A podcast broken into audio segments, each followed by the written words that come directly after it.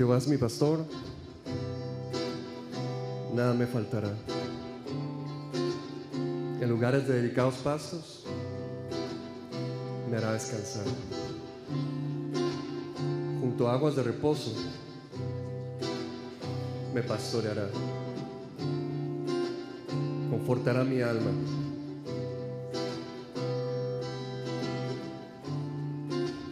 Me guiará por sendas de justicia por amor de su nombre.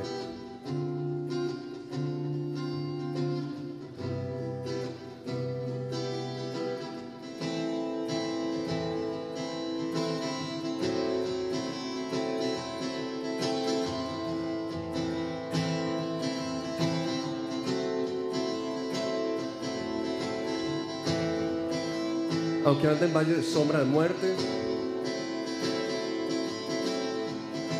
no temeré mal alguno, porque tú estarás conmigo.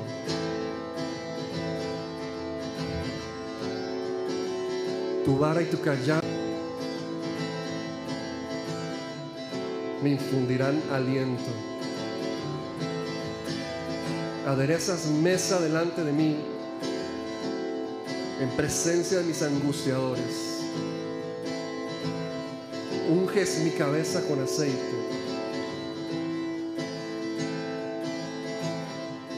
Mi copa está rebosando.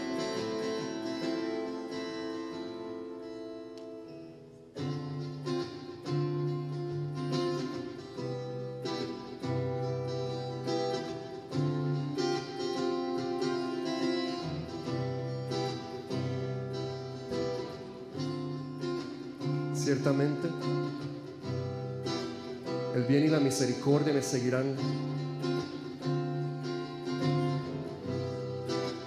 todos los días de mi vida. En la casa de Jehová moraré por largos días. Amén.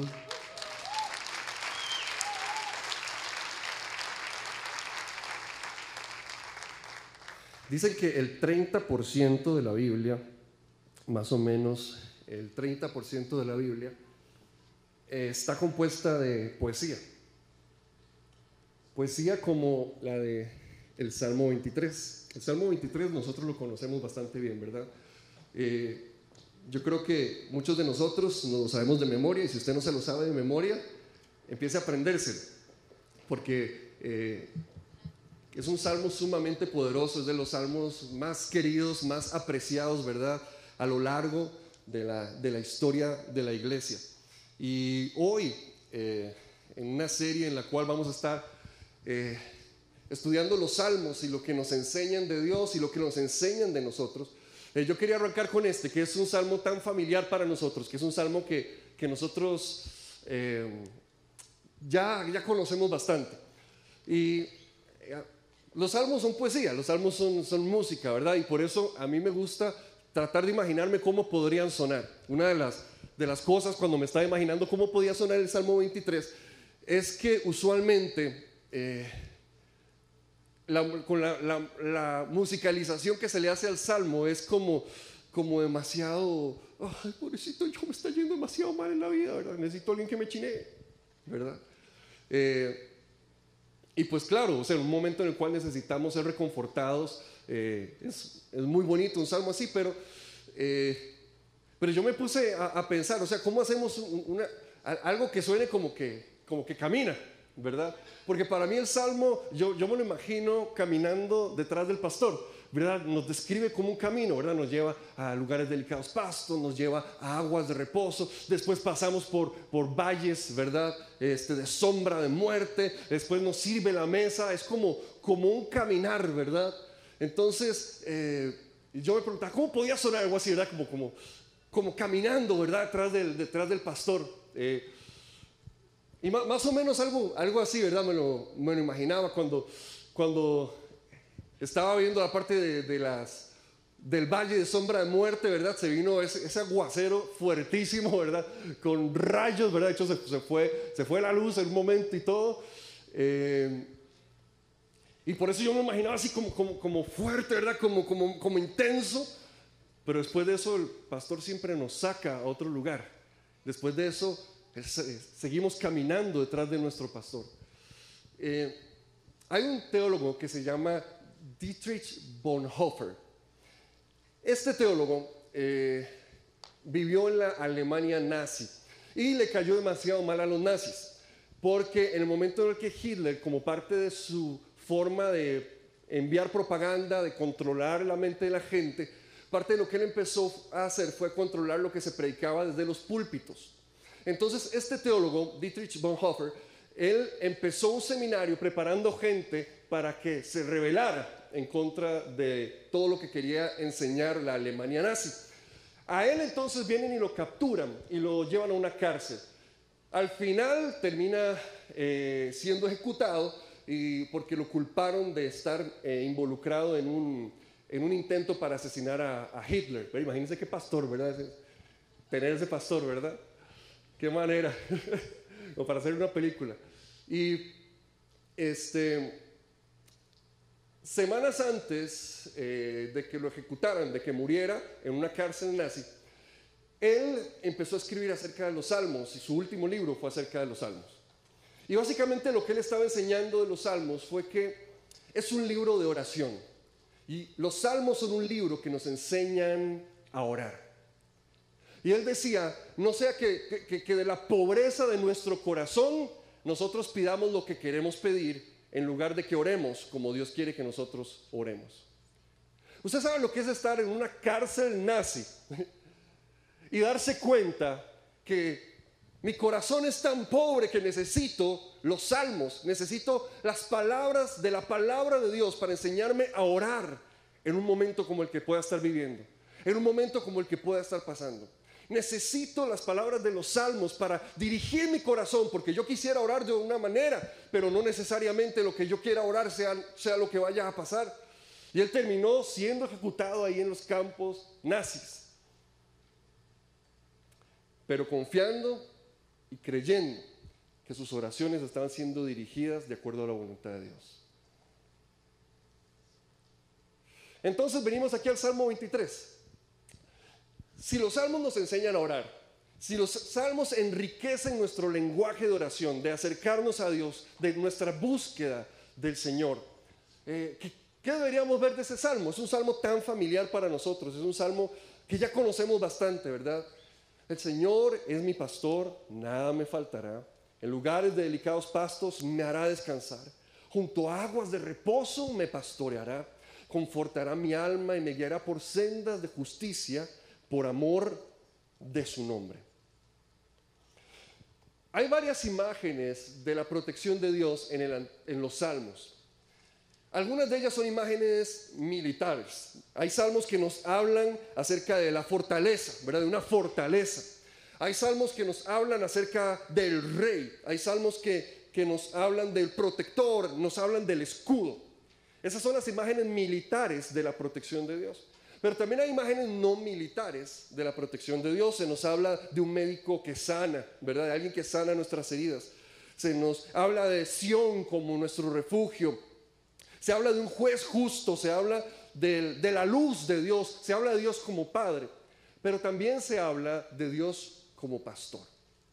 Una de las imágenes de protección no militares que nos enseñan los salmos es esta imagen de Dios como nuestro pastor, el que nos protege. Los pastores eran muy importantes en, el tiempo del Antiguo Testamento porque las ovejas eran sumamente importantes, eran parte vital de la vida diaria de los hebreos. Las ovejas eran muy valiosas y muy vulnerables en el desierto. Así que los pastores eran, eran parte vital para que subsistiera el pueblo de Israel, ¿verdad? La gente que estuviera ahí en el desierto, estuviera en el campo cuidando de las, de las ovejas, este, viendo que de verdad estuvieran alimentadas, que, que no las mataran depredadores, este, eh, viendo que, estuvieran juntas, que no se las no se robaran, ¿verdad? Porque de nuevo eran muy valiosas. Entonces, eso nos habla de que la oveja era valiosa, pero vulnerable. Y nosotros tenemos que entender que nosotros somos sumamente valiosos para Dios, pero somos también sumamente vulnerables en muchas áreas de nuestra vida. Dios ve un valor en nosotros tan grande Dios nos ve con un valor tan, tan, tan importante, pero también Él sabe que nosotros somos sumamente vulnerables a cosas que puedan estar a nuestro alrededor. Hermano, todos nosotros tenemos que entender que tenemos una intensa necesidad de un buen pastor.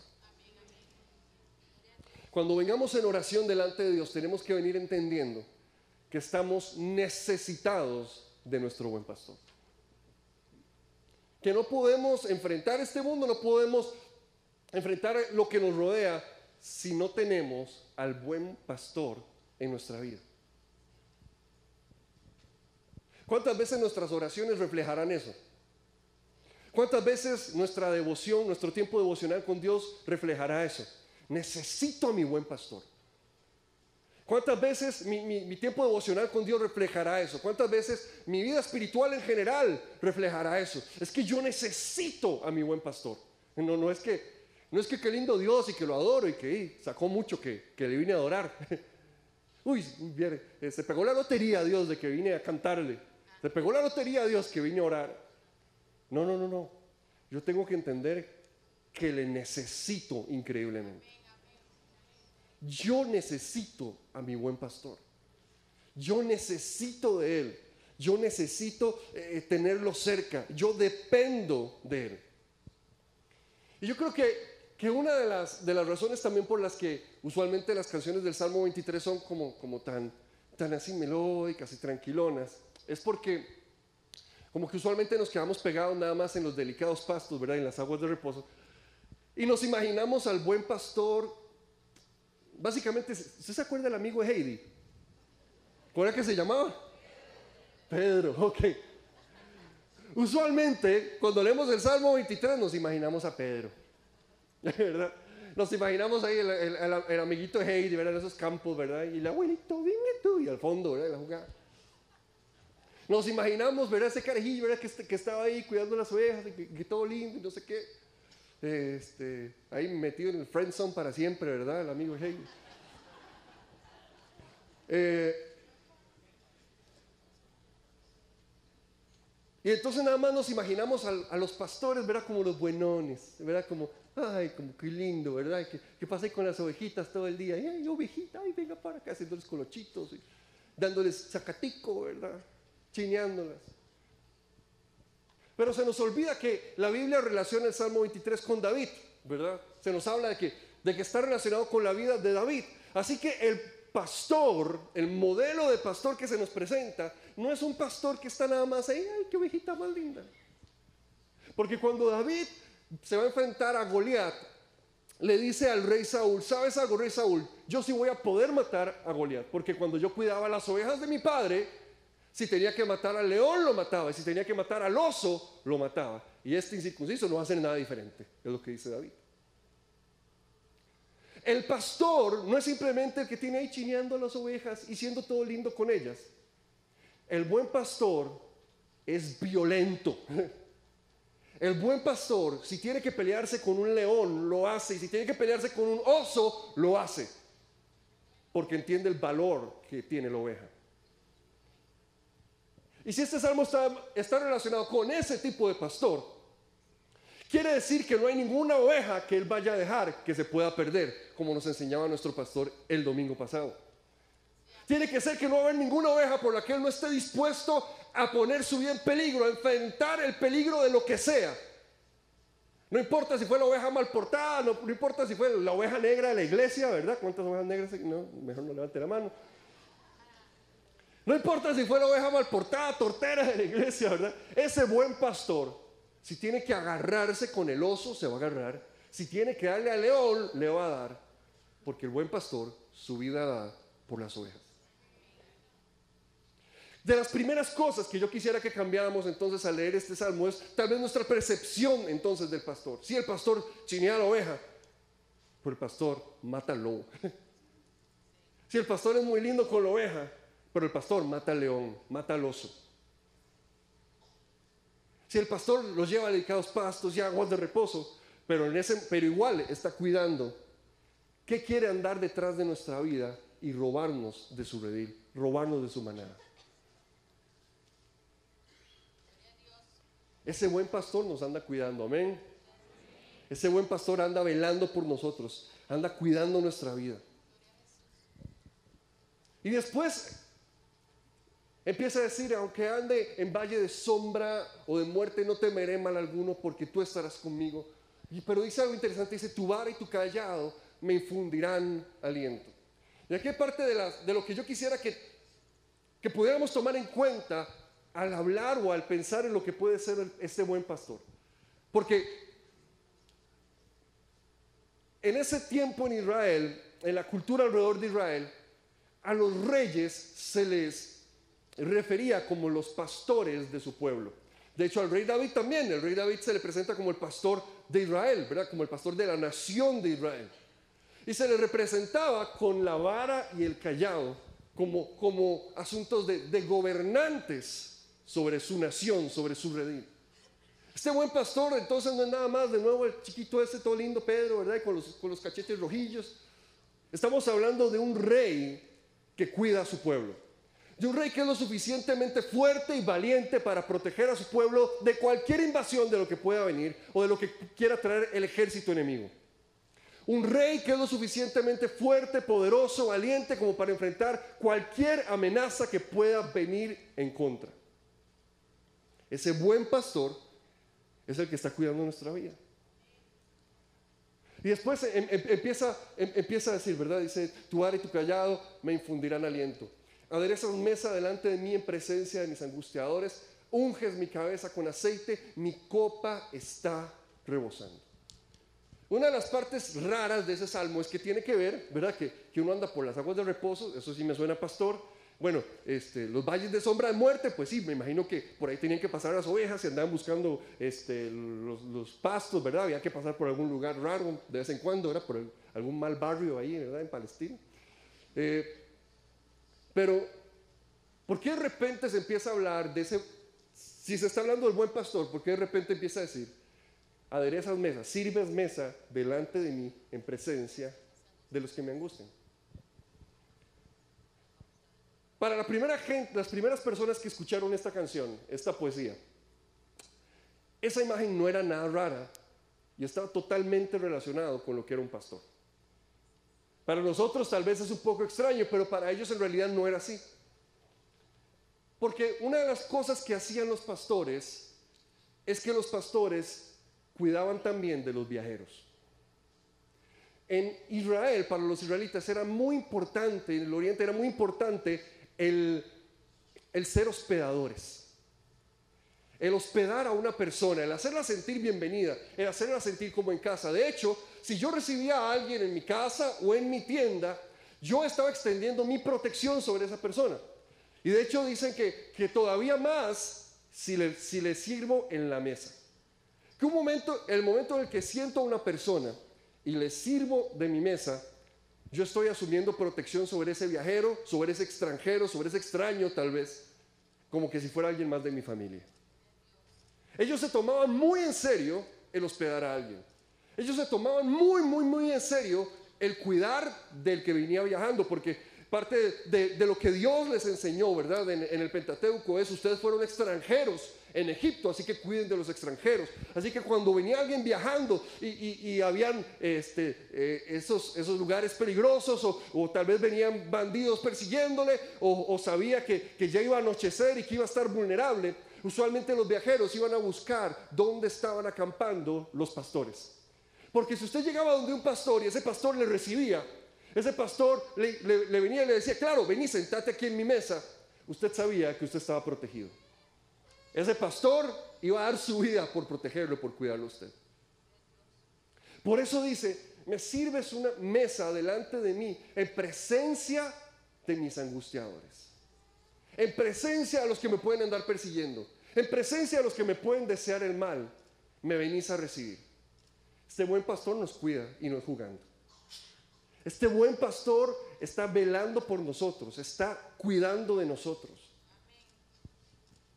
Hermano, yo no sé qué cosas han estado eh, pasando a su alrededor, porque yo creo que hay personas aquí que han estado rodeados de depredadores. Hay personas aquí que tal vez han estado siendo acosados por angustiadores. Pero Dios te está invitando a su tienda. Ese buen pastor te está invitando a su tienda. Y te está diciendo, sentate a mi mesa, yo me encargo de esto. No sé qué angustiadores han estado tratando de hacerte sentir que, que ya terminaste. No sé qué angustiadores han estado tratando de hacerte sentir que, que tu vida está bajo amenaza, que tu vida está en peligro. No sé qué angustiadores han estado rodeando tu vida.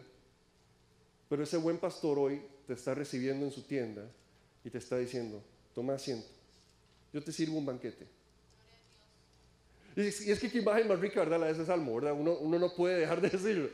Que le sirvan un banquete en presencia de los que me quieren angustiar. Así es Dios. Así es Dios. Cuando alguien quiere hacerle daño a un hijo de Dios, Dios viene y dice, no señores, sentate en mi mesa. Sentate en mi mesa. Quiero cuidar de vos. Quiero servirte un banquete en presencia de los que te angustian.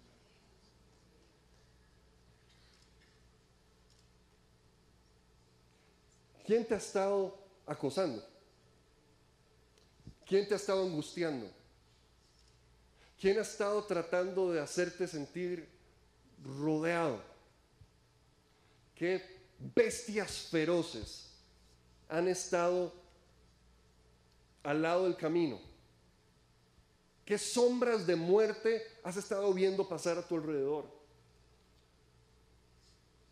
¿Qué clase de enemigos han estado persiguiéndote, verdad, pisándote los talones?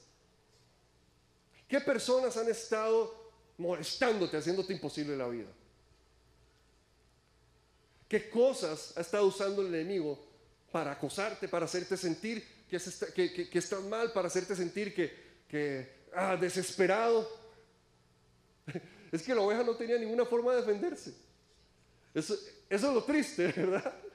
La oveja no tenía nada que hacer, ¿verdad? Es como, es como, como, como una bola de carne, ¿verdad? Como que, como que nada más le falta un rótulo, cómame, ¿verdad? Así como, cómame, ¿verdad? Yo, yo, no sé si usted alguna vez tenía un ha tenido un cuilo, pero en mi casa nosotros tuvimos uno. Y yo, yo siempre me pregunté cómo hacían los cuilos para sobrevivir, en el, así como en el campo, ¿verdad? yo digo, ¿cómo hace un cuilo para, para, o sea, cómo hizo la especie para llegar hasta el día de hoy? Porque es como que el bicho es así todo gordo, ¿no? Y ya. Y uno lo pone en el piso y nada más así. Y se mete el perro a la casa y nada más.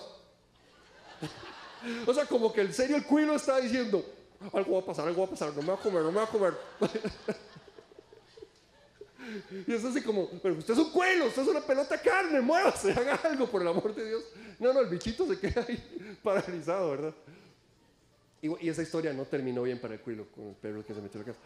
Pero, pero así somos las ovejas. Eso nos pasa a nosotros. Nosotros eh, somos todo, todo lo que el diablo quisiera desearse, ¿verdad? Tener en sus fauces. Somos todo lo que el enemigo quisiera tener entre, entre, entre sus patas, entre sus garras. Y nosotros no tenemos muchas formas de defendernos. Nosotros necesitamos de un buen pastor que dé la cara por nosotros. Y cuando nosotros venimos en oración, en adoración a Dios, nosotros tenemos que aprender a reconocer eso muchas veces. Nosotros tenemos que aprender a reconocer que sí, tenemos muchas habilidades. Sí, sí, tenemos muchos talentos. Pero siempre va a llegar un momento donde no van a ser suficientes. Nosotros tenemos muchas cosas que podríamos hacer, nosotros tenemos muchas cosas que podríamos, que podríamos emprender, nosotros tenemos muchísimas capacidades. Pero al fin y al cabo, a cabo somos una oveja que su vida depende literalmente de ese buen pastor. Y muchas veces en adoración a Dios, en oración delante del Señor, nosotros deberíamos venir con esa actitud de la cual simplemente nos entregamos. Y somos ese cuilo en la presencia del Señor. Donde decimos, hay buen pastor, hace algo. Yo por mí mismo no puedo defenderme, yo por mí mismo no puedo hacer nada, yo por mí mismo no... Te necesito, buen pastor. Necesito reposar en ti, necesito descansar en ti, buen pastor. Necesito que me invites a esa tienda tuya. Por eso, por eso, dice, mi copa está rebosando, ciertamente el bien y la misericordia me seguirán todos los días de mi vida. En la casa de Jehová oraré por largos días. Yo necesito, necesito que ese buen pastor me invite a su casa. Necesito morar largos días en esa casa y no salirme de ahí. Yo necesito la protección de ese buen pastor. Yo necesito que ese buen pastor me reciba y me siente en su mesa. Yo necesito estar en esa casa por largos días, por toda mi vida, estar ahí en la presencia del Señor, porque yo le necesito a Él. Termina diciendo, ciertamente el bien y la misericordia me seguirán todos los días de mi vida. Probablemente vamos a hablar un poco más de eso en, las, algunas de las semanas que vienen, pero una de las palabras más importantes en el Antiguo Testamento es esa palabra misericordia, que es Gesed. Eh, en el pasado hablé un poco de, eso, tal vez algunos recuerdan. Gesed es una palabra que es como, como el ágape en el Nuevo Testamento. Es una palabra que tiene como un uso muy singular en la palabra de Dios. Eh, eh, es, una palabra como muy difícil de traducir. Entonces a veces la traducen como misericordia, a veces la traducen como amor. Eh, este, porque la idea en sí no la captura como una sola, una sola palabra que nosotros tengamos. Es como una lealtad que se demuestra en acciones, no en palabras ni en sentimientos. Es, es, es, es un pacto que se hace entre una persona y otra. Y se hace porque, porque el fuerte decide tener una relación con el débil. Porque el superior decide establecer una relación con el menor. No porque le toca hacerlo, sino porque el fuerte decide cuidar del débil. Y esa es la palabra que está diciendo el bien y la misericordia, es gesed, eh, eh, eh, la misericordia. Es ese amor de Dios que, que está en medio de todos los tiempos, en medio de todas las épocas, eh, eh, eh, sin importar el tiempo, lo que pase o lo que venga. Él decide establecer ese pacto, ese cuidado con nosotros, esa, misericordia que nosotros no merecemos, pero que Dios, el fuerte, decide cuidar de los débiles. El que tiene, decide compartir con el que no tiene. El que puede, decide ayudar al que no puede. Esa es la misericordia de la que se está hablando. Ese es el tipo de, relación que nosotros, que la oveja tiene con ese buen pastor. Esa oveja simplemente necesita de él. Y, y en nuestro caso en realidad no tenemos mucho que darle. Pero ese buen pastor viene y nos recibe y él decide sentarnos a la mesa. Él decide llevarnos a esos delicados pastos. Él decide llevarnos a esas aguas de reposo.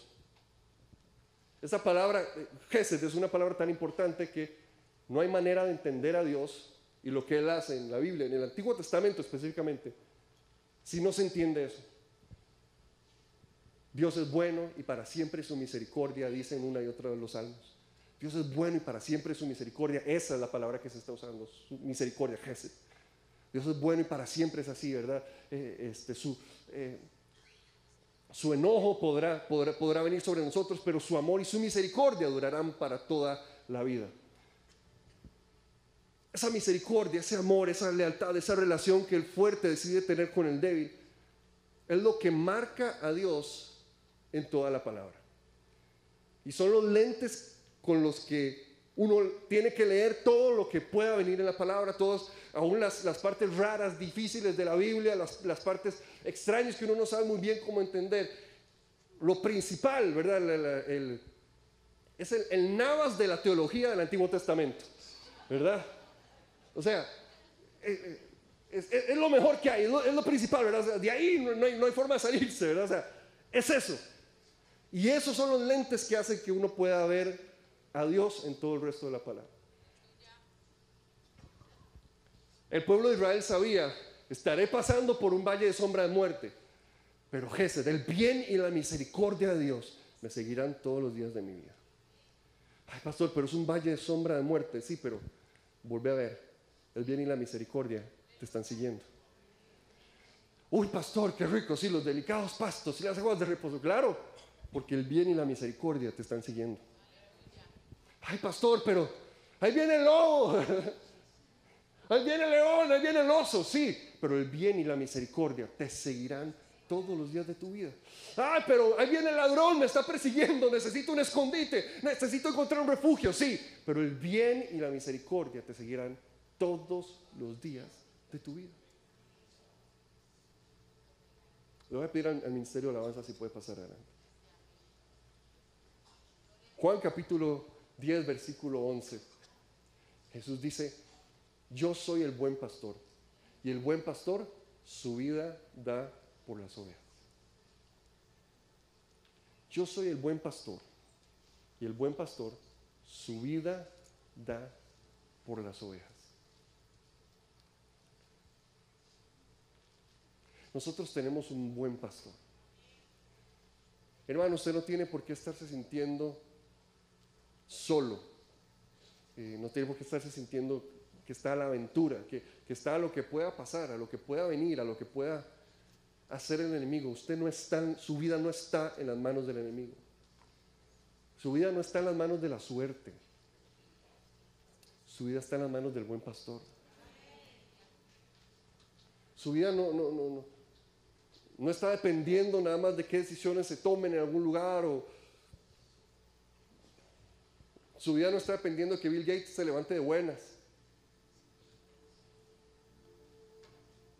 Su vida está dependiendo de un buen pastor.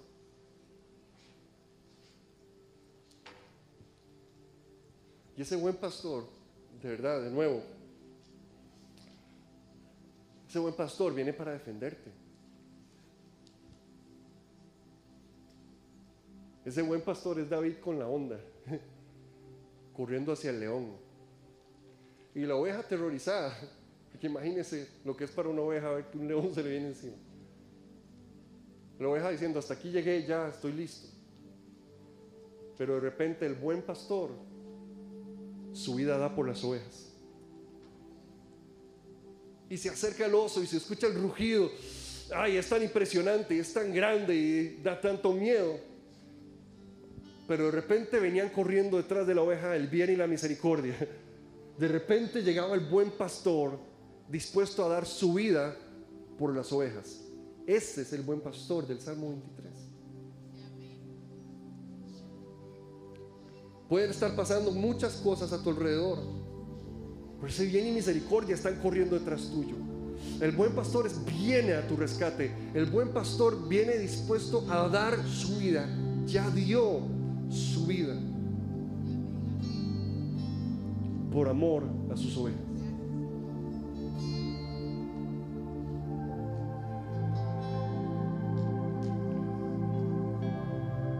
Alma mía, ¿por qué estás con tanto temor? Alma mía, ¿por qué, por qué te sientes tan atemorizada? Alma mía, ¿por qué, por qué te sientes tan, tan, tan acosada por tu enemigo? Alma mía, ¿por qué, por qué te sientes ah, bajo el control de las garras del león, de las garras del oso? Alma mía, ¿por qué te sientes que estás desamparada? ¿Por qué te sientes que estás olvidada? Alma mía, ¿por qué, por qué te estás sintiendo así?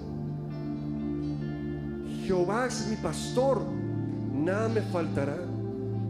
En lugares de delicados pastos me hará descansar. Junto a aguas de reposo me pastoreará. Confortará mi alma. Me guiará por sendas de justicia por amor de su nombre. Aunque ande en valle de sombra de muerte, no temeré mal alguno. Porque Él estará conmigo. Su vara y su callado me infundirán aliento. Él sirve mesa delante de mí en presencia de mis angustiadores. Él unge mi cabeza con aceite y hace que mi copa empiece a rebosar. Definitivamente el bien y la misericordia me van a seguir todos los días de mi vida. Todos los días, buenos, malos, lluviosos, soleados, todos los días de mi vida. Y en la casa de Jehová moraré por largos días. Pongámonos de pie porque vamos a adorar a nuestro buen pastor.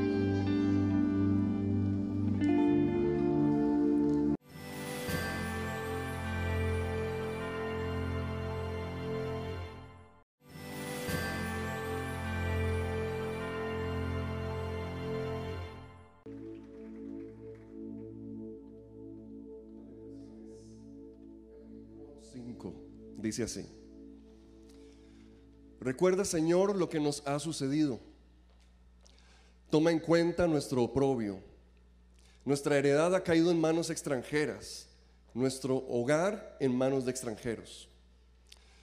No tenemos padre, hemos quedado huérfanos. Viudas han quedado nuestras madres. El agua que bebemos tenemos que pagarla. La leña tenemos que comprarla. Los que nos persiguen nos pisan los talones, estamos fatigados y no hallamos descanso. Entramos en tratos con Egipto y con Asiria para conseguir alimentos. Nuestros padres pecaron y murieron, pero a nosotros nos tocó el castigo. Ahora nos gobiernan esclavos, no hay quien nos libre de sus manos. Exponiéndonos a los peligros del desierto, nos jugamos la vida para obtener alimentos.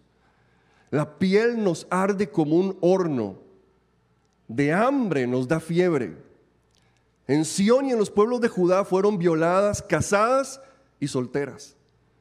A nuestros jefes los colgaron de las manos y ni siquiera respetaron a nuestros ancianos. A nuestros mejores jóvenes los pusieron a moler. Los niños tropezaban bajo el peso de la leña. Ya no se sientan los ancianos a la puerta de la ciudad, no se escucha ya la música de los jóvenes. En nuestro corazón ya no hay gozo. La alegría de nuestras danzas se convirtió en tristeza. Nuestra cabeza se ha quedado sin corona. Ay de nosotros, hemos pecado. Desfallece nuestro corazón, se apagan nuestros ojos, porque el monte de Sión se halla desolado y sobre él rondan los chacales. Pero tú, Señor, reinas por siempre, tu trono permanece eternamente. ¿Por qué siempre nos olvidas? ¿Por qué nos abandonas tanto tiempo? Permítenos volver a ti, Señor, y volveremos. Devuélvenos la gloria de antaño. La verdad es que nos has rechazado y te has excedido en tu enojo contra nosotros.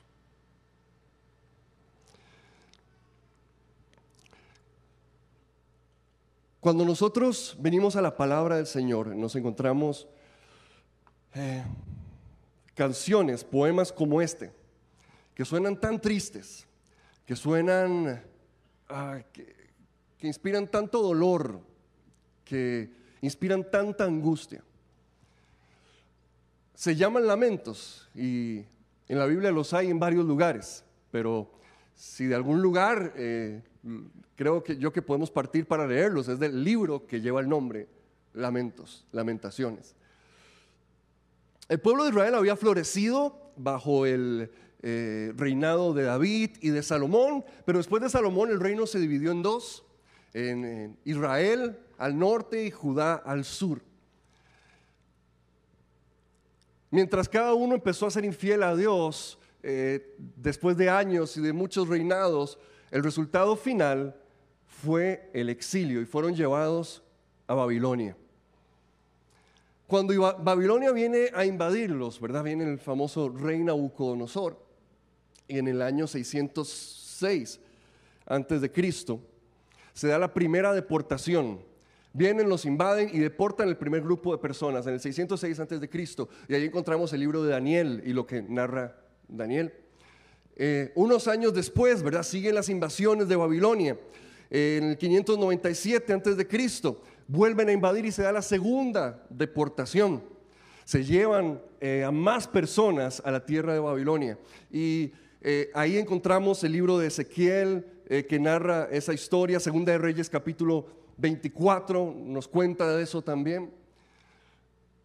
Pero llega un momento, el momento final, el momento más catastrófico para Israel. Y eso se da en el momento en el que cae el último bastión, el lugar más importante de todos, Jerusalén, la capital del reino del sur de Judá se había estado resistiendo, había permanecido en pie, ahí estaba el templo todavía, estaba el palacio todavía, estaban los, los muros todavía, pero viene e invade Babilonia una vez más, ahora contra Jerusalén. Y ellos, eh, lo que usualmente hacía Babilonia era que quemaban todos los campos, les echaban sal para que no volviese a crecer nada más ahí en esos campos. Eh, pero con Jerusalén se ensañan todavía más porque se había resistido porque Jerusalén no, había querido ceder. Así que se ensañan todavía más contra Jerusalén. Y en Segunda de Reyes capítulo 25 encontramos que dice que eh, pues sitiaron la ciudad, rompieron el muro, quemaron el templo y el palacio, degollaron a los hijos del rey y al rey le sacaron los ojos y lo llevaron cautivo y esa fue la tercera deportación a Babilonia. No solo Segunda de Reyes 25 lo narra, sino que ahí es cuando a raíz de eso se escribe Lamentaciones. El pueblo de Israel, los, judíos, tienen una celebración que se llama Tisha B'Av. Ese es el día más triste del año. Y en ese día eh, recuerdan la caída del templo, de ese primer templo de Salomón, cuando fue destruido, cuando, cuando eh, vinieron y lo saquearon y se llevaron todos los tesoros del, de que había puesto Salomón en el templo del Señor. Eh, Recuerdan también la caída del segundo templo en el 70 después de Cristo, pero esta vez fueron los romanos, ¿verdad? Los que destruyeron el templo. Recuerdan también todas las masacres en el tiempo medieval, este, en la que estuvieron involucrados también mucho la iglesia cristiana, ¿verdad? Eh, y también recuerdan ese día el holocausto a manos de los nazis de entre las cosas que hacen ese día cuando recuerdan todas las tragedias que han pasado como pueblo es que leen el libro de lamentaciones. Leen el libro de lamentaciones. A nosotros no nos gusta lamentar porque es muy feo. Y, yo creo que más a los pentecostales, ¿verdad? A nosotros, a nosotros es así como que, como que uno, está en funeral, ¿verdad? Y, no falta quien le dice, alegres, alegres, el gozo del Señor en nuestra fortaleza, aleluya, ¿verdad? Porque no soportamos el llanto, no soportamos el lloro, no soportamos el lamento, pero la Biblia tiene todo un libro dedicado exclusivamente a lamentarse. Y esos, esos, esos lamentos eh, eh, se encuentran en varios lugares, se encuentran en lamentaciones, obviamente. En los salmos hay varios lamentos también. En el libro de Job hay lamentos. En el, en el profeta Joel también escribió lamentos. En Jeremías hay lamentos. Hay varios lugares en la Biblia donde eh, hay como, se encuentra ese, ya es como un género literario del pueblo hebreo. Y, y en esos lugares lo que se expresa es ese dolor se, participa a Dios, se le invita a ser parte de un evento que ya pasó, pero un dolor que ha quedado. Un evento que sucedió, pero un dolor que, está en el presente. Algo que pasó, algo que se dio, pero que el dolor sigue sobre nosotros, que, el trauma sigue sobre nosotros, que la carga sigue sobre nosotros, que eh, este, seguimos eh, atormentados porque no sabemos qué hacer. Imagínense lo, desorientado que puede quedar un pueblo que le invadan de esa manera y que pasen todas las cosas que se narra ahí que sucedieron. Los lamentos no, fueron en realidad una, invención del, pueblo de Israel. Eh, en, en, su entorno, en su contexto, había eh, era una forma de expresión eh, artística, de expresión del dolor. Hay un, lamento babilónico, por ejemplo, que vamos a ver un momento porque me, parece interesante. Esta, este lamento está dedicado a la diosa Ishtar y se escribió como 200 años antes que Lamentaciones. Dice que el favor de tus ojos sea sobre mí. No lo repita porque le está orando la diosa Ishtar, ¿verdad? Dice que el favor de tus ojos sea sobre mí, que tu brillante rostro me vea con fidelidad. Llévate los encantos malvados de mi cuerpo y déjame ver tu brillante luz. ¿Hasta cuándo, oh mi señora, me verán mis adversarios? En mentira y falsedad planearán contra mí. Yo que he hecho, oh mi diosa, soy tratado como uno que no teme a Dios ni a mi diosa, mientras enfermedad, dolor de cabeza, pérdida y destrucción son provistos para mí. Acepta la humillación de mi rostro, escucha mis oraciones, mírame con fidelidad y acepta mi súplica, que mis oraciones y mis súplicas lleguen a ti y que tu gran misericordia sea sobre mí, que los que me ven en la calle magnifiquen tu nombre. A mí me, parece interesante mencionarlo en un, contexto como este, que es estudio bíblico, ¿verdad? que es algo que, tal vez en un contexto como de prédica normal uno no podría mencionar mucho. Pero me, parece interesante porque a veces nosotros nos imaginamos a Israel como, como en una burbuja y no nos damos cuenta de todo lo que estaba pasando aún históricamente alrededor del pueblo de Israel y cómo ellos tomaron algo que estaba en medio de su cultura y lo dedicaron a Dios, ¿verdad? Como ese género musical, como ese género poético, lo trajeron, se volvieron expertos en ello y lo dedicaron al Señor. Esta va para, para la gente que dice que no debería existir el metal cristiano, cosas así, ¿verdad? En realidad eso fue lo que hizo el pueblo de Israel. El pueblo de Israel agarró de lo que estaba en su cultura, le, le dio una forma, le dio un contenido distinto, le dio una forma distinta para aplicarlo a la adoración a Jehová. Eh, de hecho, hay varias diferencias, porque al, principio entonces uno puede decir, híjole, pero ¿y entonces qué? Era, era, lo mismo, era la misma cosa. No, en realidad hay varias diferencias. En estos lamentos de, Babilonia, primero que nada, se, nota que es politeísta, ¿verdad? Habla de un dios, habla de una diosa. Entonces está creyendo en diversos dioses, ¿verdad? Y pueden dedicarlos a diversos dioses. Este era dedicado a la, a la diosa de la guerra y de la fertilidad. Una de las más grandes diferencias es que los babilonios, esas canciones, esos lamentos los acompañaban de ritos mágicos para controlar a, los demonios. ¿Verdad? que habían venido a hacerles daño, que habían venido este, en contra de ellos. Entonces iban acompañados de ritos mágicos. Eh, y también demuestran una inseguridad de por qué sucedieron las cosas y de si de verdad algo puede cambiar si de verdad algo puede ser diferente. Cuando uno empieza a leer los lamentos que escribe el pueblo hebreo, que aparecen en la palabra del Señor, uno se da cuenta que primero que nada están dedicados solo a un Dios, que para nosotros es el único Dios. Amén.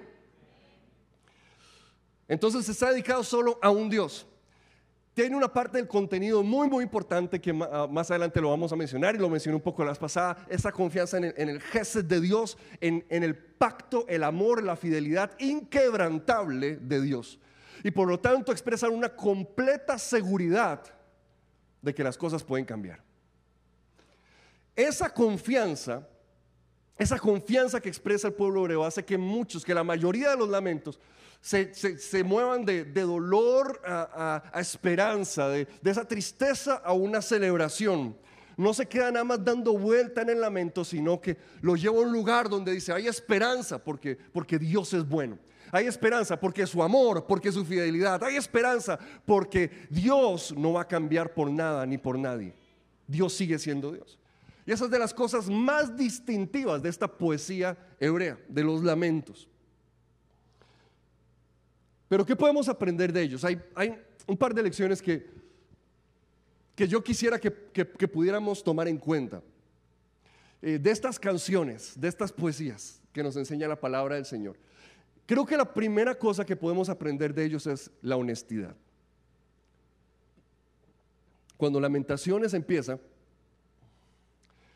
los capítulos 1, 2 y 4 en realidad no son lamentos en sí, son endechas, son canciones que se entonaban en funerales. Aquí lo que está expresando, lo que están diciendo es, Jerusalén ha muerto. Jerusalén ha muerto y estamos en su funeral. Eso es lo que está expresando esos primeros capítulos de lamentaciones.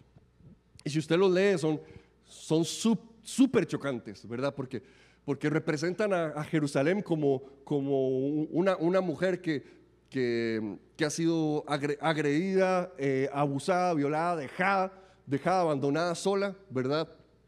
Dejada morir. Así representan a Jerusalén y lo que le sucedió al pueblo. Eh, porque así de traumático fue lo que sucedió para el pueblo de Israel, así de fuerte, no encontraban otra forma de expresarlo sino como, como de esa manera. Pero lo primero que nos enseña es entonces una honestidad delante de Dios y delante de nosotros mismos, de, decir, de poder decir, Jerusalén ha muerto. ¿Qué vamos a hacer ahora? Jerusalén ha muerto. Ahora, ¿qué, qué, paso vamos a dar? Ahora, ¿qué, ¿qué, va a suceder? Ahora, ¿qué va a pasar con nosotros? Jerusalén ha muerto. Ahora, ¿qué, qué vamos a hacer? Y si usted se, em, si usted está leyendo la nueva versión internacional, no, recuerdo si en la Reina Valera aparece, pero en la nueva versión internacional este, vienen unas palabras en hebreo en esos primeros capítulos. Si usted ve los primeros capítulos de Lamentaciones, eh, bueno, ahí dice capítulo 1, usted se da cuenta que empieza con una palabra que dice Aleph. Viene un párrafo, otra, otra palabra que dice Bet, Gimel, Dalet, eh, y sigue así diciendo esos nombres hasta llegar al último que es Taf. Eso es porque está escrito de una forma acróstica. Eh, empezaron a, usar el alfabeto hebreo para, expresar esa poesía, ¿verdad? Entonces es como A, eh, amo a Dios, ¿verdad? B, bueno es Dios. C, etcétera, ¿verdad? Obviamente no soy poeta, no tengo esa habilidad mental. Y entonces, eh, lo que están haciendo ahí, lo que dicen muchos, es que, que pareciera como que están tratando de darle alguna forma, alguna estructura, de agarrar ese caos, ese caos tan terrible que vivieron y ordenarlo de alguna manera. Como que, como que el autor, el, poeta agarró todo eso, todo ese evento tan horrible que le pasó, toda esa tragedia que le pasó y está haciendo el inventario y de alguna manera está buscando darle un orden, darle una estructura. Y usa eso en el capítulo 1, 2, 3 y 4. Viene usando esa, estructura, ¿verdad? Trata como de enmarcar las cosas. Y de hecho hay, una, hay una hay una gente que, propuso la teoría de que, de que, hasta las etapas del duelo se pueden ver em, más fuertes en, cada capítulo, ¿verdad? Y que, en el capítulo 1 que se ve más el, aislamiento de, Israel, de la persona, que el capítulo 2 eh, impera mucho el enojo, que el capítulo 3 eh, pareciera negación, depresión en el capítulo 4 y que el capítulo 5 llega como una aceptación. Eh, tal vez no lo podemos decir así, así, así, pero lo, que es cierto es esto. De nuevo, Israel ha muerto y la están enterrando. Jerusalén ha muerto y, este es el momento en el cual se nos presenta las lamentaciones.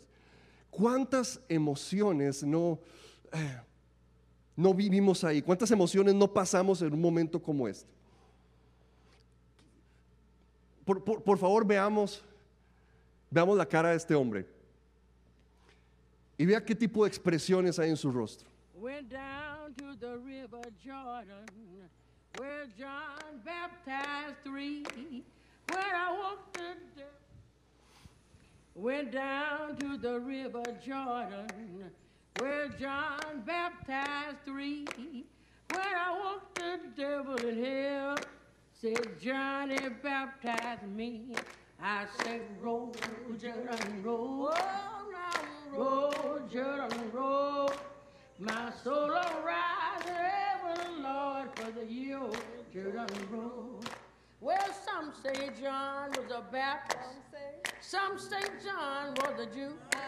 But I say John was a preacher cause my Bible says so too. I say roll, Jordan, roll. Roll, Jordan, roll. My soul will rise in heaven, Lord, for the year when Jordan roll. Hallelujah, roll, roll. Roll, roll. My soul will rise in heaven,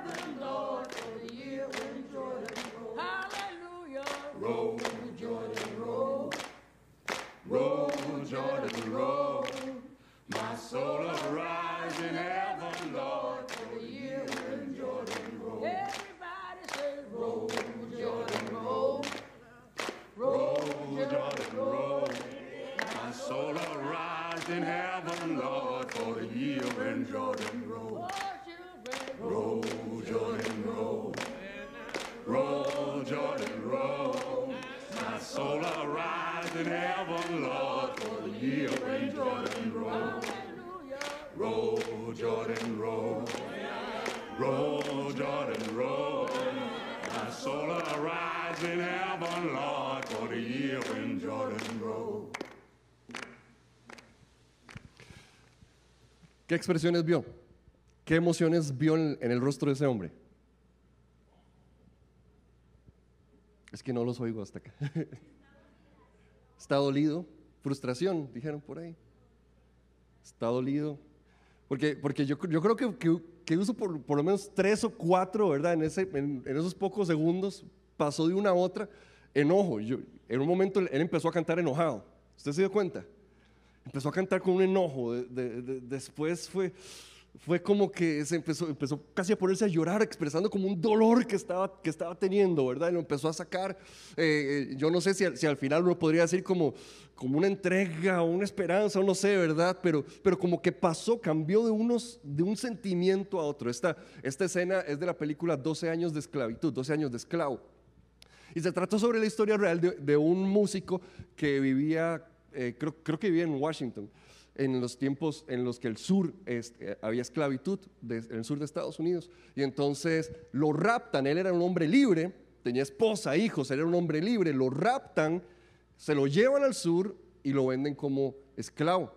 Y ahí pasa él 12 años siendo un hombre libre, pero viviendo como esclavo. Y, llega el punto en ese momento donde están enterrando, ¿verdad? Una de las personas ahí en la, plantación.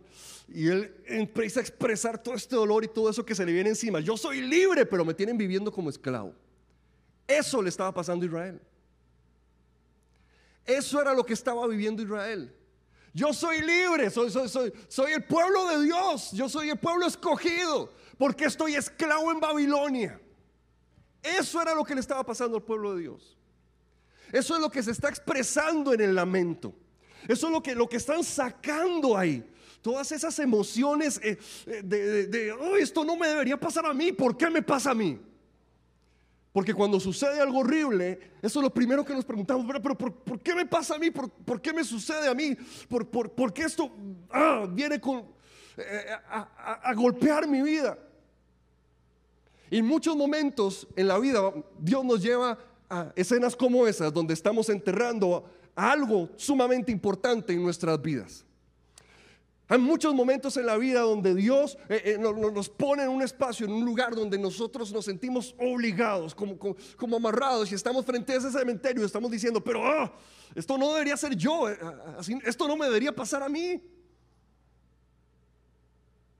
Y ahí es donde sale el lamento, ahí es donde se expresa ese lamento. Es un, es un, es un golpe de, la realidad. La realidad viene y ¡pah! nos pega en la cara. Tal vez no lo habíamos querido ver. Tal vez lo habíamos querido ignorar. Tal vez habíamos querido decir, aquí en Jerusalén vamos a estar seguros, nada nos va a pasar, nada nos va a pasar. Aquí en Jerusalén no va a entrar el coco. Aquí en Jerusalén no, no, no nos van a tocar, es Jerusalén. De hecho, en Lamentaciones capítulo 2, versículo 6, eh, eh, empieza eh, a, decir ese, lamento, empieza a mencionar, eh, ve al inventario que hace, es que este es el lugar de su morada, es, el, lugar de su reunión, es el lugar de las fiestas solemnes, de los sábados. Aquí, aquí estaba el rey, aquí estaba el sacerdote, es como, es como decir, ¿por qué pasa donde estamos adorando a Dios? ¿Por qué pasa donde, es el lugar del santo templo de Dios? ¿Por qué pasa en el lugar donde los sacerdotes levantan la ofrenda? ¿Por qué nos invade Babilonia? ¿Por qué nos humillan? ¿Por qué pasa toda esta tragedia? ¿Por qué a nosotros?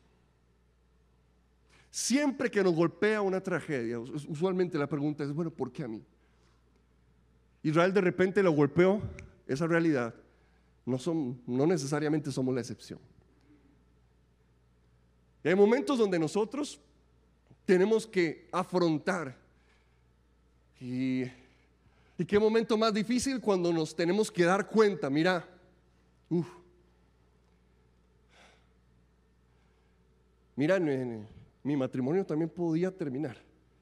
Uf, mira, mi, en mi familia también podía haber esta enfermedad. Mira, eh, en mi vida también podía pasar esto. Mira, yo, yo también podía quedarme sin trabajo. Mira, yo, yo también podía pasar por esto. Es ese golpe de esa realidad, que es como esa bofetada que le pegó a ese hombre de esa escena que estábamos viendo. Donde pensábamos que a nosotros no nos iba a pasar. Pero de repente estamos unos días después diciendo, sí me pasó. Sí me sucedió. Y, por eso yo le encuentro ese valor, eh, a, los lamentos, eh, porque de yo, siento que, que, los pentecostales tenemos una, una teología de victoria muy fuerte, pero una teología de derrota muy débil. Y hay momentos donde nosotros nos vamos a encontrar que lo único que, la provisión de la palabra de Dios que necesitamos es un lamento. Si el lamento aparece en la palabra de Dios es porque lamentarse no es malo. Porque lamentarse no va en contra de la voluntad de Dios. Si el lamento aparece en la palabra del Señor, es porque Dios espera que nosotros aprendamos a lamentarnos cuando hay que lamentarnos. A reconocer que hay momentos para llorar y gritar y patalear y, hasta enojarse con Dios. Si la palabra del Señor nos proveyó de esa herramienta para dirigirnos en nuestra vida de oración, en nuestra vida devocional, yo creo que ninguno de nosotros quiere llegar al momento de tener que usarlos. Pero de vez en cuando tenemos que llegar ahí y aprender a lamentarnos. De hecho, Dios usa al, profeta, al profeta Jeremías, quien se piensa que también escribió los lamentos.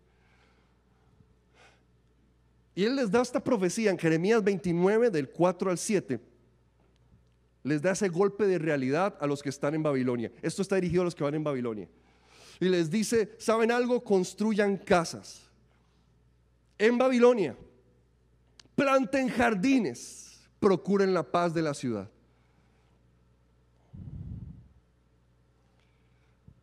Usted sabe lo horrible que tiene que haber sido para ellos, haber sido llevados esclavos a Babilonia. Y que la palabra profética del gran hombre de Dios que reciban es, mejor vaya plantando un jardín y vaya construyendo una casa porque vas a pasar bastante rato ahí en Babilonia. Nadie quiere esa palabra profética. Y qué duro para uno como consejero cuando hay momentos en los que uno le tiene que decir a una persona, es hora de que dejes de alquilar, es hora de que compres una casa porque tu matrimonio ya se acabó.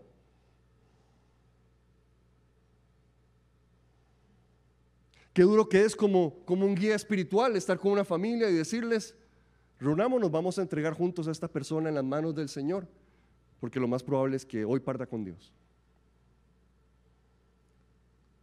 Qué duro es ese momento cuando uno tiene que asumir ese papel de Jeremías y decirle a alguien, es hora de que construyas una casa en Babilonia, es hora de que plantes un jardín. Porque para ellos plantar el jardín, plantar la, huerta, lo que les estaba diciendo es, la está sembrando hoy, le va a dar tiempo a la semilla de crecer, de salir, de florear, de dar el fruto, de que te sentes a comerlo. Esto no se va a acabar en un día. El mensaje que les estaba diciendo Jeremías era ese. Esto no se va a acabar en un día. De hecho, les dijo, en 70 años volvemos a hablar. La palabra profética que uno nunca quiere escuchar. La palabra profética que uno nunca quiere oír. La palabra profética que uno quiere y que uno reprende a ese profeta. Jale de aquí. Así dice el Señor, ya no hay más que hacer, vas a tener que perder tu casa. ¡Oh! Así y más grave era lo que le estaba pasando al pueblo de Israel. Ese, ese golpe Eso tan duro y qué difícil es. Qué, difícil es, en serio. Ah, porque uno ha tenido que caminar con familias en momentos como ese. Ah, pero era nuestro sueño y ay, lo perdimos. ay, pero sucedió esto, pero ay, se fue.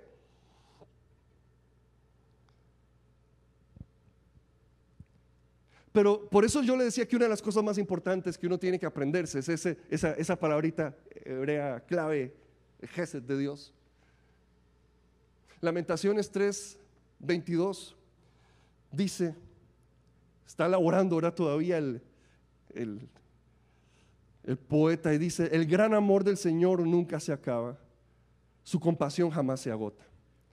Lamentaciones empieza como a escalar, ¿verdad? capítulo 1, 2, llega el 3, a partir del 3 como que se va en bajada otra vez.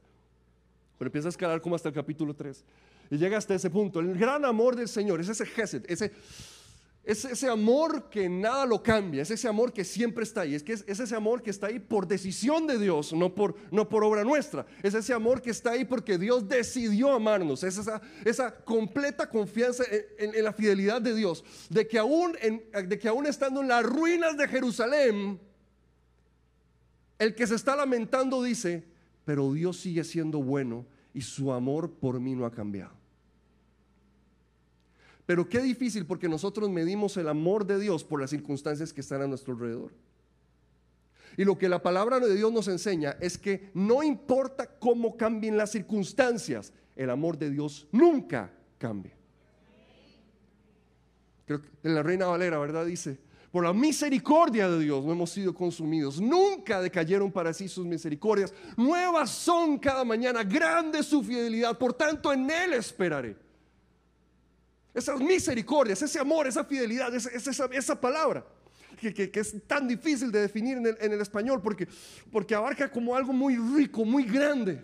por esa misericordia de Dios, ah, todavía estamos aquí. Si algo queda de nosotros, lo que queda es por misericordia de Dios. Por eso eh, eh, eh, el, pueblo de Israel no se metía nada más en un lamento que, que es me deprimo y ya ahí me quedé en un ambiente en el cual la gente, a su cultura, a su alrededor, sí se lamentaban. Y mucho lo que hacían era simplemente, ah, hasta ahí quedamos, todo se acabó, todo se terminó. El pueblo de Israel decía, en medio de su lloro y su lamento, decía, pero el amor de Dios, su misericordia y su fidelidad no han cambiado, sigue estando ahí. Dios sigue siendo fiel.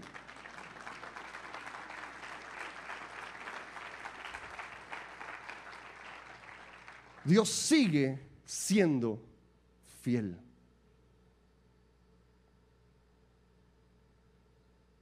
Dios sigue siendo fiel. Pero estoy en Babilonia. Pero la palabra profética fue, construya casa en Babilonia, siembre jardín en Babilonia. La palabra profética fue, ahora hay que ajustarse a un nuevo estilo de vida porque las cosas cambiaron y nunca más volverán a ser las mismas. Los momentos que no nos gustan, cuando las cosas cambian y nunca más vuelven a ser las mismas, no nos gustan. Pero en ese momento lo único que nos puede sostener es porque la misericordia de Dios, su fidelidad, su eterno amor, no cambian. No cambian. Siguen estando ahí.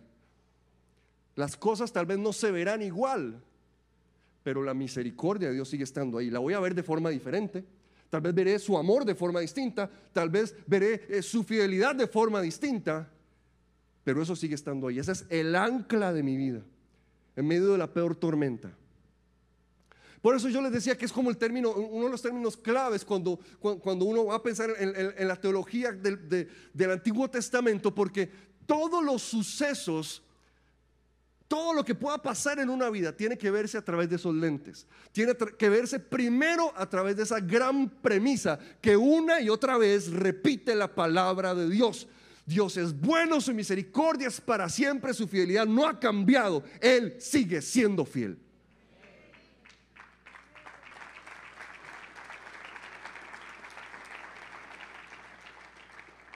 Y estaremos en lamento, pero esa ancla está firme. Estaremos en celebración, en una gran victoria, pero esa ancla está firme.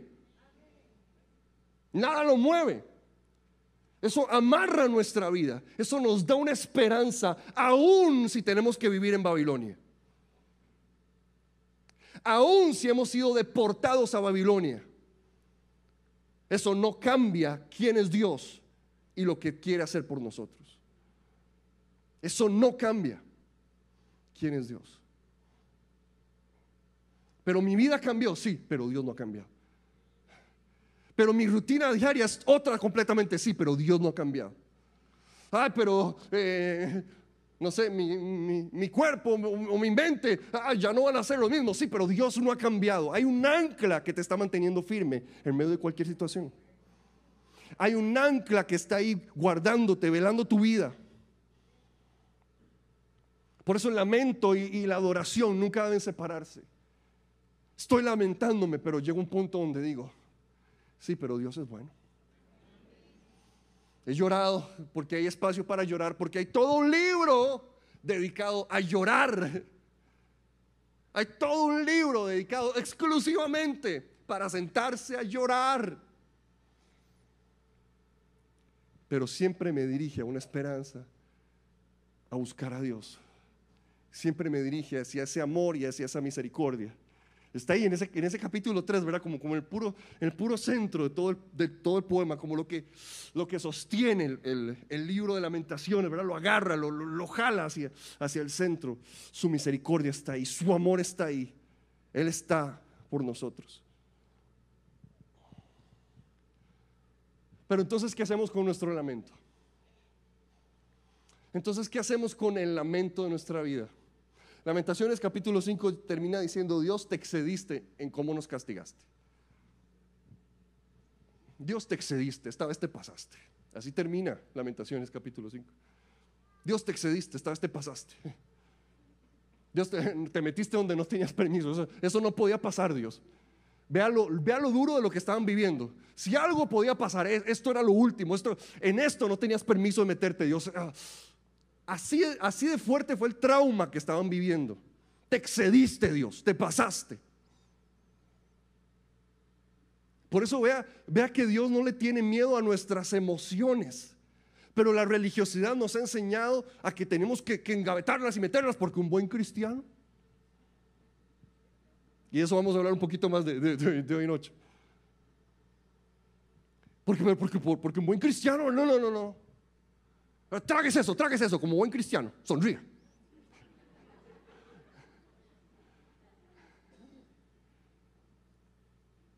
Aprenda a fingir una sonrisa si quiere durar en esta iglesia.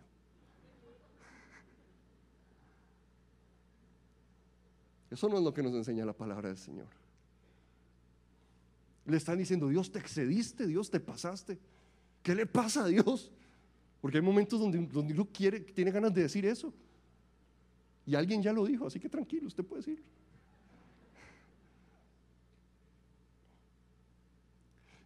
Muchos ven eh, Isaías 40, de hecho del 40 al 55, como la respuesta a lamentaciones.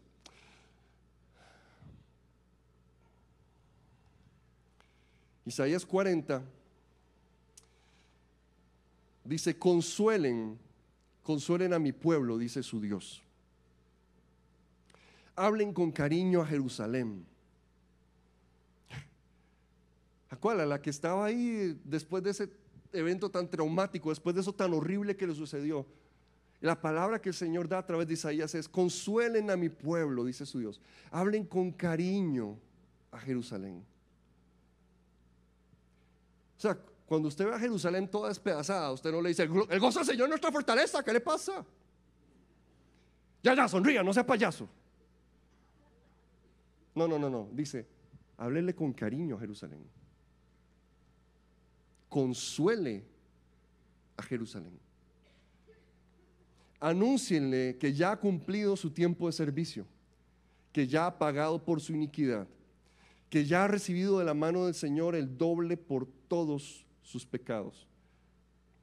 Es de, las razones por las que los teólogos lo asocian con, con lamentaciones, porque dice que ha recibido el doble por sus pecados. O sea, como Dios diciendo, sí, se me fue la mano. sí, sí, me excedí, sorry.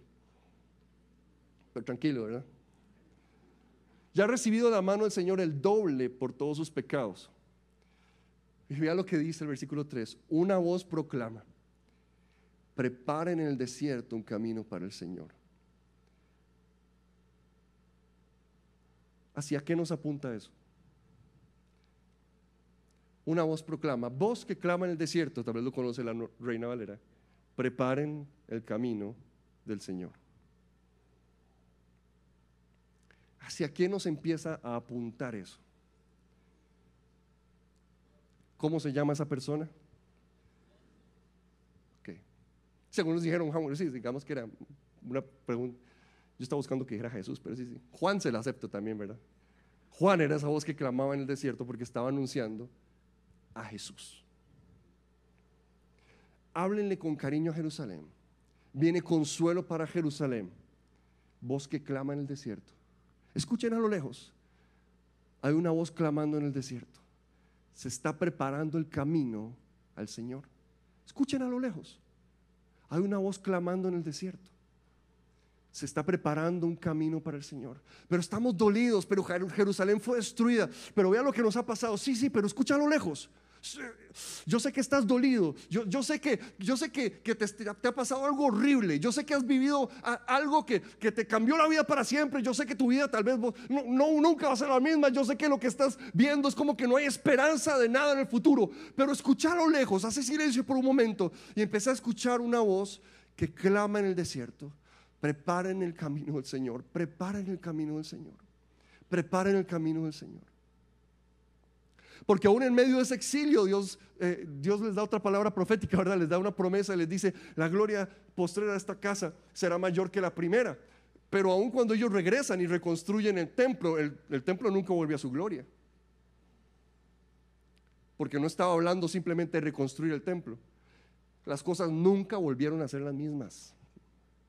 Las cosas nunca volvieron a ser iguales, a pesar de que regresaron y que levantaron los muros y que reconstruyeron el templo, nunca se restauró como lo tuvo Salomón en su momento. Nunca llegó a ser, a ser, a ser de esa misma manera. Pero ¿cuál era la gloria mayor que venía para ese templo? Un bebé, una voz empezó a clamar en el desierto y un bebé empezó a aprender a caminar en las calles de, de los pueblitos de Israel creció, llamó a doce discípulos, caminó hasta Jerusalén y entró en el templo. Y señoras y señores, la gloria de esa casa fue mucha más grande que jamás había tenido.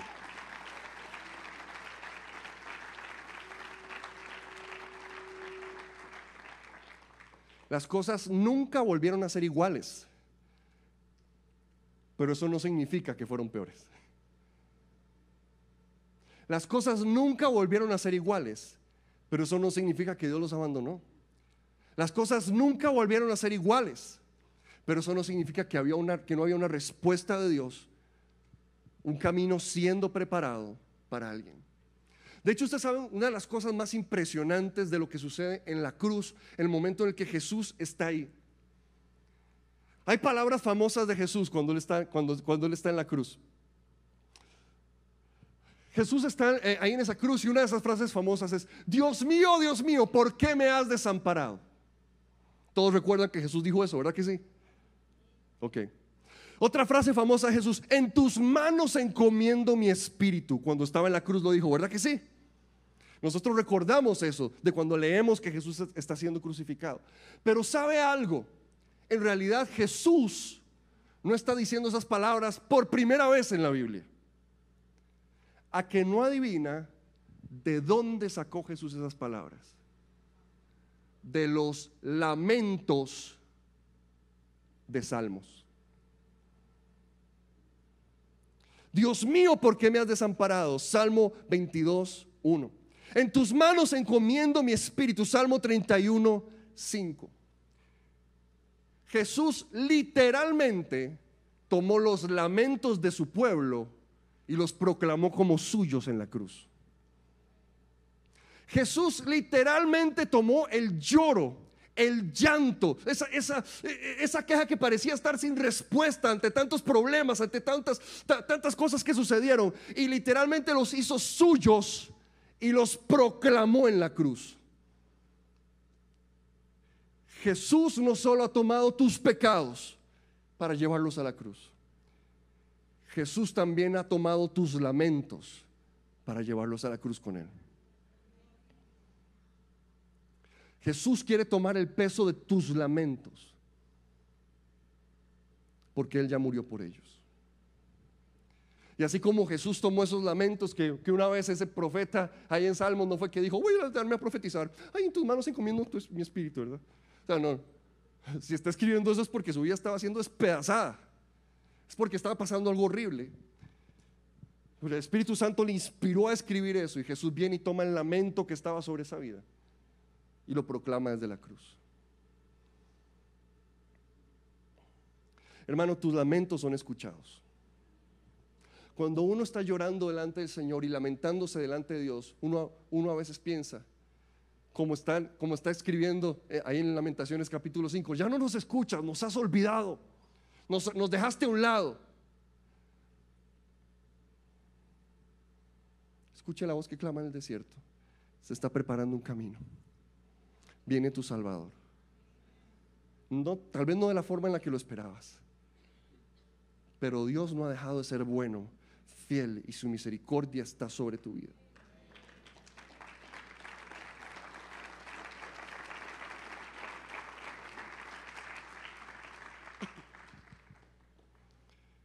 Voy a pedir al ministerio de alabanza que pueda eh, pasar. Y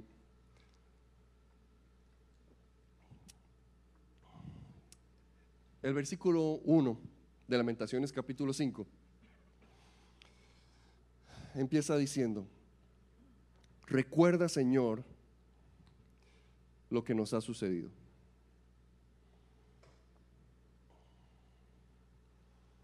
La única manera en la que encuentran, el que se está lamentando, la única manera que encuentra para que haya esperanza, es que Dios recuerde. De hecho, algo que pasa muy interesante en el capítulo 5 de Lamentaciones es que, vamos a mantenerlo sin matiz un ratito.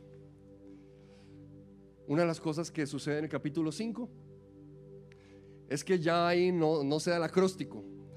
Es como que, como que el autor viene y trata de darle estructura a todo el caos, a todo el dolor, a todo lo que está pasando.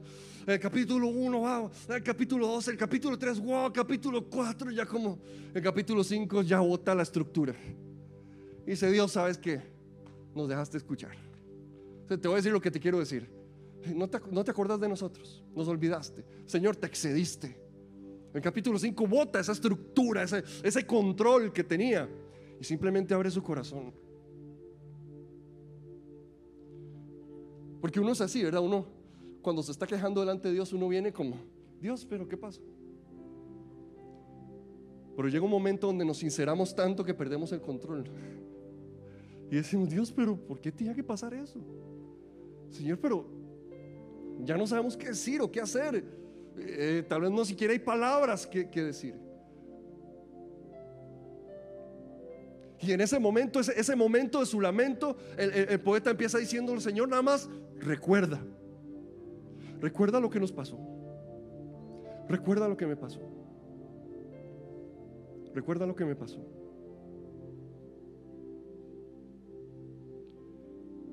Nada más recuerda lo que me pasó. Voy a pedir a los servidores si nos ayudan. Porque si usted no tiene con qué escribir, le voy a pedir que levante su mano y los servidores le van a traer un papelito y un lapicito. Y esta hoja no es para nadie, es para, es para usted, tranquilo. No se preocupe. No vamos a estar los pastores revisándolo al final. No es un quiz. Si no tiene dónde escribir, levante su mano y ya los servidores se lo van a estar entregando. Si el equipo de administración nos ayuda, también, o, o líderes que nos ayuden a repartir rápido. Gracias.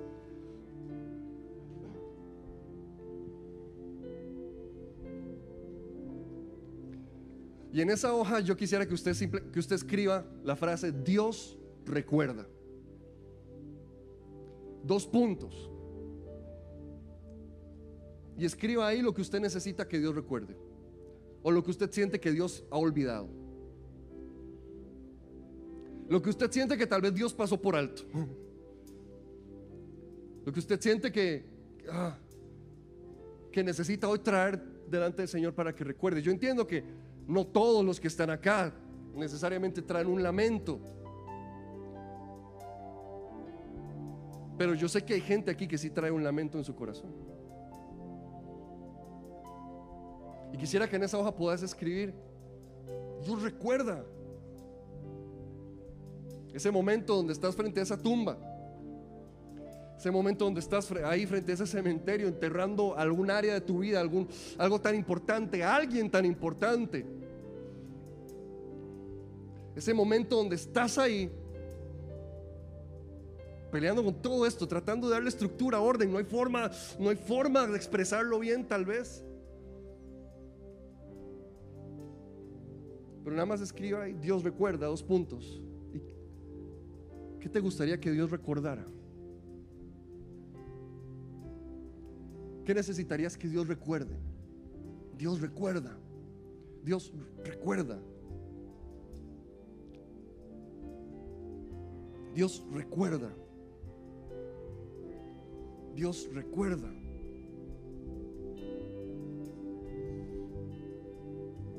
Dios recuerdas que que estoy perdiendo mi matrimonio, que lo he perdido. Dios recuerda. Dios no es posible que te hayas olvidado, no es posible que me hayas dejado a un lado. Dios te excediste con esto. ¿Con, ¿Con, qué se ha excedido Dios? ¿Con qué se pasó de la raya? ¿Con qué se metió que no debía haberse metido?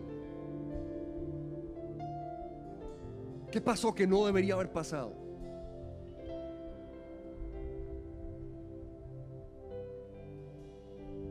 Ah, pero en Jerusalén, pero pero manda Dios, yo he estado viniendo a la iglesia, yo he estado poniéndole. Ay, pero Dios manda, yo, he estado, yo vengo y adoro Dios, pero ¿qué es esto? ¿Por qué me pasa a mí? En Jerusalén, donde están tus sacerdotes y, y tus reyes, Dios, ¿por qué? Te pasaste de la raya, te excediste, Dios. Eso no tenía que pasar. Eso no tenía que pasar. ¿Qué necesitas que Dios recuerde? ¿Qué necesitas que Dios recuerde? Dios, pero recuerda. Recuerda a Dios. Recuerda a Dios. Recuerda a Dios. Recuerda a Dios. Recuerda, recuerda a Dios.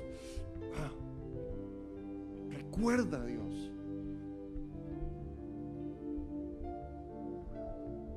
Recuerda.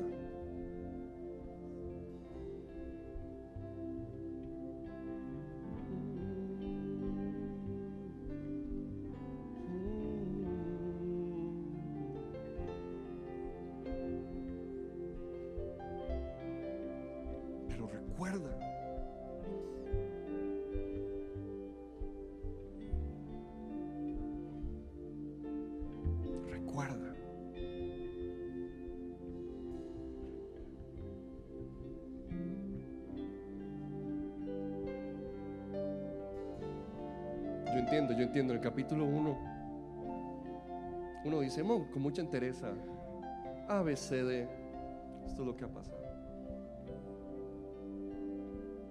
Pero conforme meditamos en lo que vivimos, llega ese punto donde perdemos el control y donde decimos, no, Dios, ya, nada más recordar, nada más recordar.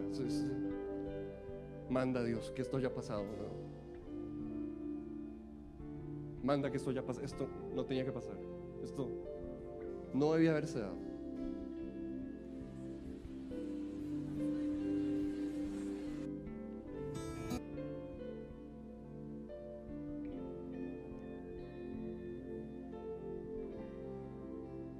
Esto no tenía que haberse dado.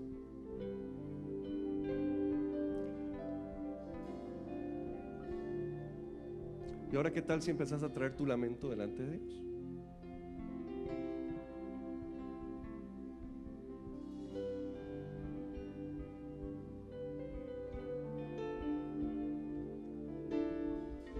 ¿Qué tal si esa hojita? Yo sé que hay cosas que tal vez no, no puedes decir, pero las pusiste ahí. ¿Qué tal si levantas ese lamento delante del Señor? Porque sí, tal vez no, tal vez no lo puedes decir, tal vez no, no es algo que quieras expresar que, o que alguien al lado tuyo escuche. Yo entiendo, por supuesto.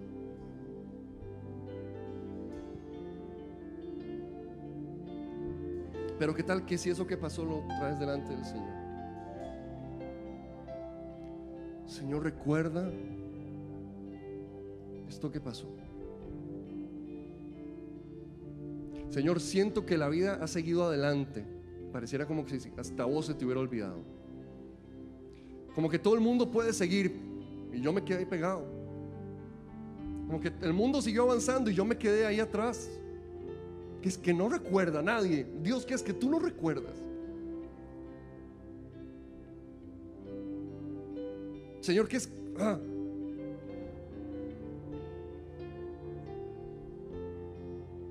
Que es que nada más ignoraste mi corazón, que nada más ignoras mis planes. Ah. Yo sé que sos Dios, pero en serio, en serio me pueden pasar por encima de esa forma, Dios. Ah. No sé qué estará expresando tu corazón. No sé qué estarás trayendo delante del Señor. Ponelo delante del Señor. Tráelo delante del Señor. ¿Es esto que viví? ¿Es esto que pasé? Señor, no, ¿cómo va a pasar esto?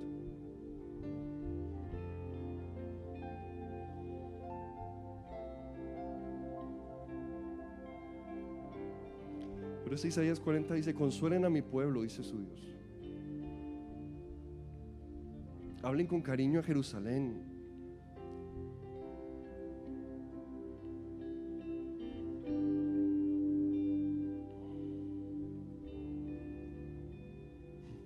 Y se atreve a decir, Isaías 49, Sión, portadora de buenas noticias. Estaremos hablando de, la misma Jerusalén Sion portadora de buenas noticias, súbete a una montaña.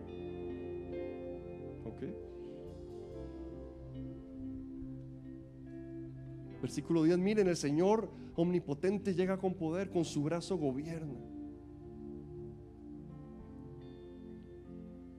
Versículo 29, Él fortalece al cansado, Él acrecienta las fuerzas del débil. Aún los jóvenes se cansan, se fatigan y los muchachos tropiezan y caen. Pero los que confían en el Señor renovarán sus fuerzas, volarán como las águilas. Correrán y no se fatigarán, caminarán y no se cansarán.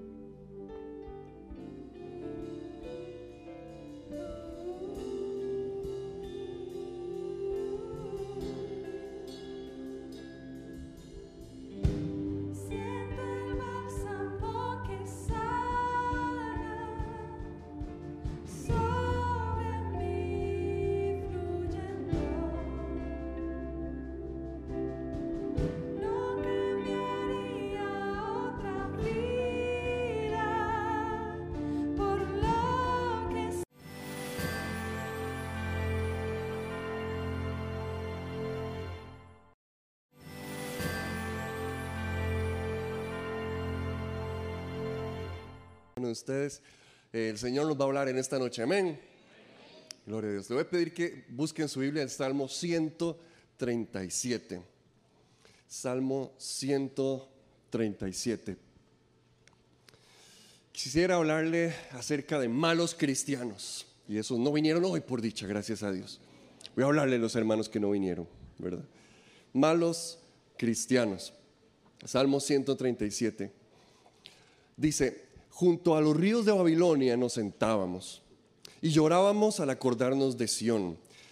¿Cuándo fue que fueron llevados a Babilonia? Lo que estuvimos viendo hace ocho días, ¿verdad? Jerusalén fue destruida e Israel fue deportado a Babilonia. Así que esto está conectado con lo que hablamos la vez pasada, con ese momento en el cual ellos pasaron ese evento tan traumático, tan doloroso, y esta es una canción relacionada con un evento como ese. Entonces lloraban al acordarnos de Sión, versículo 2. En los álamos que había en la ciudad colgábamos nuestras arpas. Allí nos tenían cautivos, nos pedían que entonáramos canciones, nuestros opresores nos pedían estar alegres y nos decían, cántenos un cántico de Sión. ¿Cómo cantar canciones del Señor en una tierra extraña? Ah, Jerusalén, si llegara yo a olvidarte, que la mano derecha se me seque, si de ti no me acordara, ni te pusiera por encima de mi propia alegría, que la lengua se me pegue al paladar. Señor, acuérdate de los edomitas en el día que cayó Jerusalén. Arrásenla, gritaban, arrásenla hasta sus cimientos. Hija de Babilonia, que has de ser destruida, dichoso el que te haga pagar por todo lo que nos has hecho. Dichoso el que agarre a tus pequeños y los estrelle contra las rocas. Malos cristianos. En la Biblia hay, eh, hay un serio problema, ¿verdad? Que a veces nosotros tenemos y es lidiar con la violencia que se ve reflejada en el Antiguo Testamento. Eh, y cuando venimos con salmos como estos, cuando vienen hablando de Sión, ¿verdad? Uno dice, claro, pura vida, ¿verdad? Qué bueno, sí, sí, Sión, pobrecitos, colgaron las arpas y no sé qué. De hecho, usualmente cuando leemos ese, ese capítulo, como que eh, terminamos brincándonos los últimos versículos, ¿verdad? Así como, y dichosos los que... amén, amén. Porque ¿cómo vamos a estar leyendo? Es básicamente una bienaventuranza, no sé si usted se da cuenta. Bienaventurado el que mate a sus hijos, bienaventurado el que mate a los bebés de Babilonia. Eso es lo que está terminando de decir ese salmo. Y qué horrible para uno, ¿verdad? Saber que eso es, eso es una canción, eso es una oración que alguien estaba levantando delante de Dios. ¿Cómo es posible que, que, haya este, este, tipo de salmos? Se llaman los salmos imprecatorios. Lamentablemente, ¿verdad? No es, el, no es el único. Nosotros somos muy santos como para participar de algún tipo de mal deseo hacia otra persona como eso, ¿verdad? Pero, pero antes, en el Antiguo Testamento, la gente no era tan santa como nosotros, ¿verdad? La gente no tenía tan buenas intenciones y no tenía un corazón tan sometido al Espíritu Santo como nosotros. Entonces a veces se les salían cosas feas, ¿verdad? Y empezaron a escribir varios de estos salmos, los salmos imprecatorios salmos que, que hablaban deseándole el daño, pareciera el, daño a otro, otro ser humano, el daño a otra nación, el daño a otro enemigo. Y seamos honestos, lo, primero que se nos enciende, ¿verdad? Es la luz, ¿verdad? Eh, una luz de alarma. pero no es cierto que en la Biblia dice que inmediatamente nos acordamos de Jesús enseñando en el Sermón del Monte, ¿verdad? Que decía en Mateo capítulo 5, amen a sus enemigos. ¿Verdad? Ustedes han oído eh, este, que tienen que eh, amar a su prójimo, odiar a sus enemigos, pero el versículo 44 yo les digo, amen a sus enemigos y oren por quienes los persiguen. A ese salmo no me suena a que estén, o será que así es como Dios quiere que oremos por los que nos persiguen, Inmediatamente Mateo 6, 12, ¿verdad? También nos acordamos que dice en la oración Jesús nos enseñó, perdónanos como nosotros perdonamos pero entonces, ¿por qué está ese salmo en la Biblia? Eh, y Salado el que lo escribió, no, lo, le perdonaron ni costra, ¿verdad? ¿Quién sabe, dónde, ¿Quién sabe dónde terminó el compa? Romanos 12, 14 y 19, bendigan a quienes los persigan, bendigan y no maldigan, aleluya. No tomen venganza, hermanos míos, sino dejen el castigo en las manos de Dios, porque está escrito, mía la venganza, yo pagaré, dice el Señor. Entonces, ¿por qué los salmos dicen lo que dicen? Porque dice bienaventurado el que estrella tus bebés contra las rocas. ¿Cómo es posible? ¿Cómo es posible que algo así pase? Por, por algo el, psicólogo alemán eh, Frank Vogel escribe sobre los salmos y dijo, es un texto dominado por sentimientos primitivos, fuera de control y deseo de venganza. Ah, si dominado por sentimientos primitivos, fuera de control, cochina de salmos. Nosotros somos gente demasiado racional nosotros somos gente que ya ha superado esos tiempos primitivos en los cuales la gente deseaba, se expresaba, resolvía cosas de esa manera. No, no, no. Nosotros ya ahora somos distintos, nosotros ahora somos diferentes. Eso, eso no va con, con el mundo de hoy en día. Y además estos salmos reflejan una de las cosas que más problemáticas encuentran las personas, que es la figura de Dios como un guerrero divino. Entonces una de las cosas de las que más se quejan las personas del Antiguo Testamento es que ¿por qué Dios pelea a favor de Israel? ¿Es un Dios tribal? Entonces es, simplemente otro Dios tribal que Él está eh, peleando a favor de Israel y salado los que no sean Israel. ¿Verdad? Uy, yo nací en así ya, eh, qué salado. Dios no va a pelear por usted. Dios solo pelea por Israel. Entonces, cuando teniendo en cuenta esos problemas, eso ha sido, no es una conversación nueva en realidad. En el año 160 después de Cristo, un señor que se llamaba Marción empezó a ver estas cosas y salió con la genial idea de decirle a la iglesia primitiva, a la iglesia en ese, en, ese siglo, que era necesario quitar todo lo, que reflejara algo del judaísmo en la iglesia. Entonces había que deshacerse de todo el Antiguo Testamento. Y no solo eso, sino de partes de Apocalipsis, porque también habla a un Dios que no es el que se nos refleja en Jesús. Él decía que el Dios que se veía en el Antiguo Testamento, ese Dios de guerra, ese Dios, ese, ese Dios sanguinario, ese no representaba a Jesús, no era Jesús que veíamos en los evangelios. Entonces hay que quitar todo eso y simplemente quedarnos con el Jesús que nos gusta, ¿verdad? Con el Jesús que, que, andaba ahí multiplicando el pan y dándole la mano a la gente, ¿verdad? El Jesús de Semana Santa, ¿verdad? Flotando en el aire. Entonces, él empezó a sugerir eso en la iglesia. ¿Y sabe cuál fue la respuesta de la iglesia? La respuesta fue que lo echaron y fue declarado uno de los primeros herejes. Él estaba enseñando una herejía. Y la iglesia dijo, no, aunque a usted no le guste, esto tiene un valor. Aunque a usted no le guste cómo se presente a Dios, esto no significa que Dios no sea así. Entonces la iglesia lo hizo a un lado. Sin embargo, hasta el día de hoy, en muchos cristianos todavía yo, veo esa idea, la idea del Dios del Nuevo Testamento y el Dios del Antiguo Testamento. Si usted ha pensado así, hermano, usted es un hereje, eh, ¿verdad? Que, que qué bueno que se dio cuenta. Si usted ha pensado, el Dios, es que yo creo en el Dios del Nuevo Testamento, pero no en el Dios del Antiguo Testamento, usted es un hereje. Esas de las herejías que estaba enseñando Marción, ¿verdad? Él estaba diciendo que el Dios que vemos en Jesús es totalmente diferente al que se ve en el Antiguo Testamento.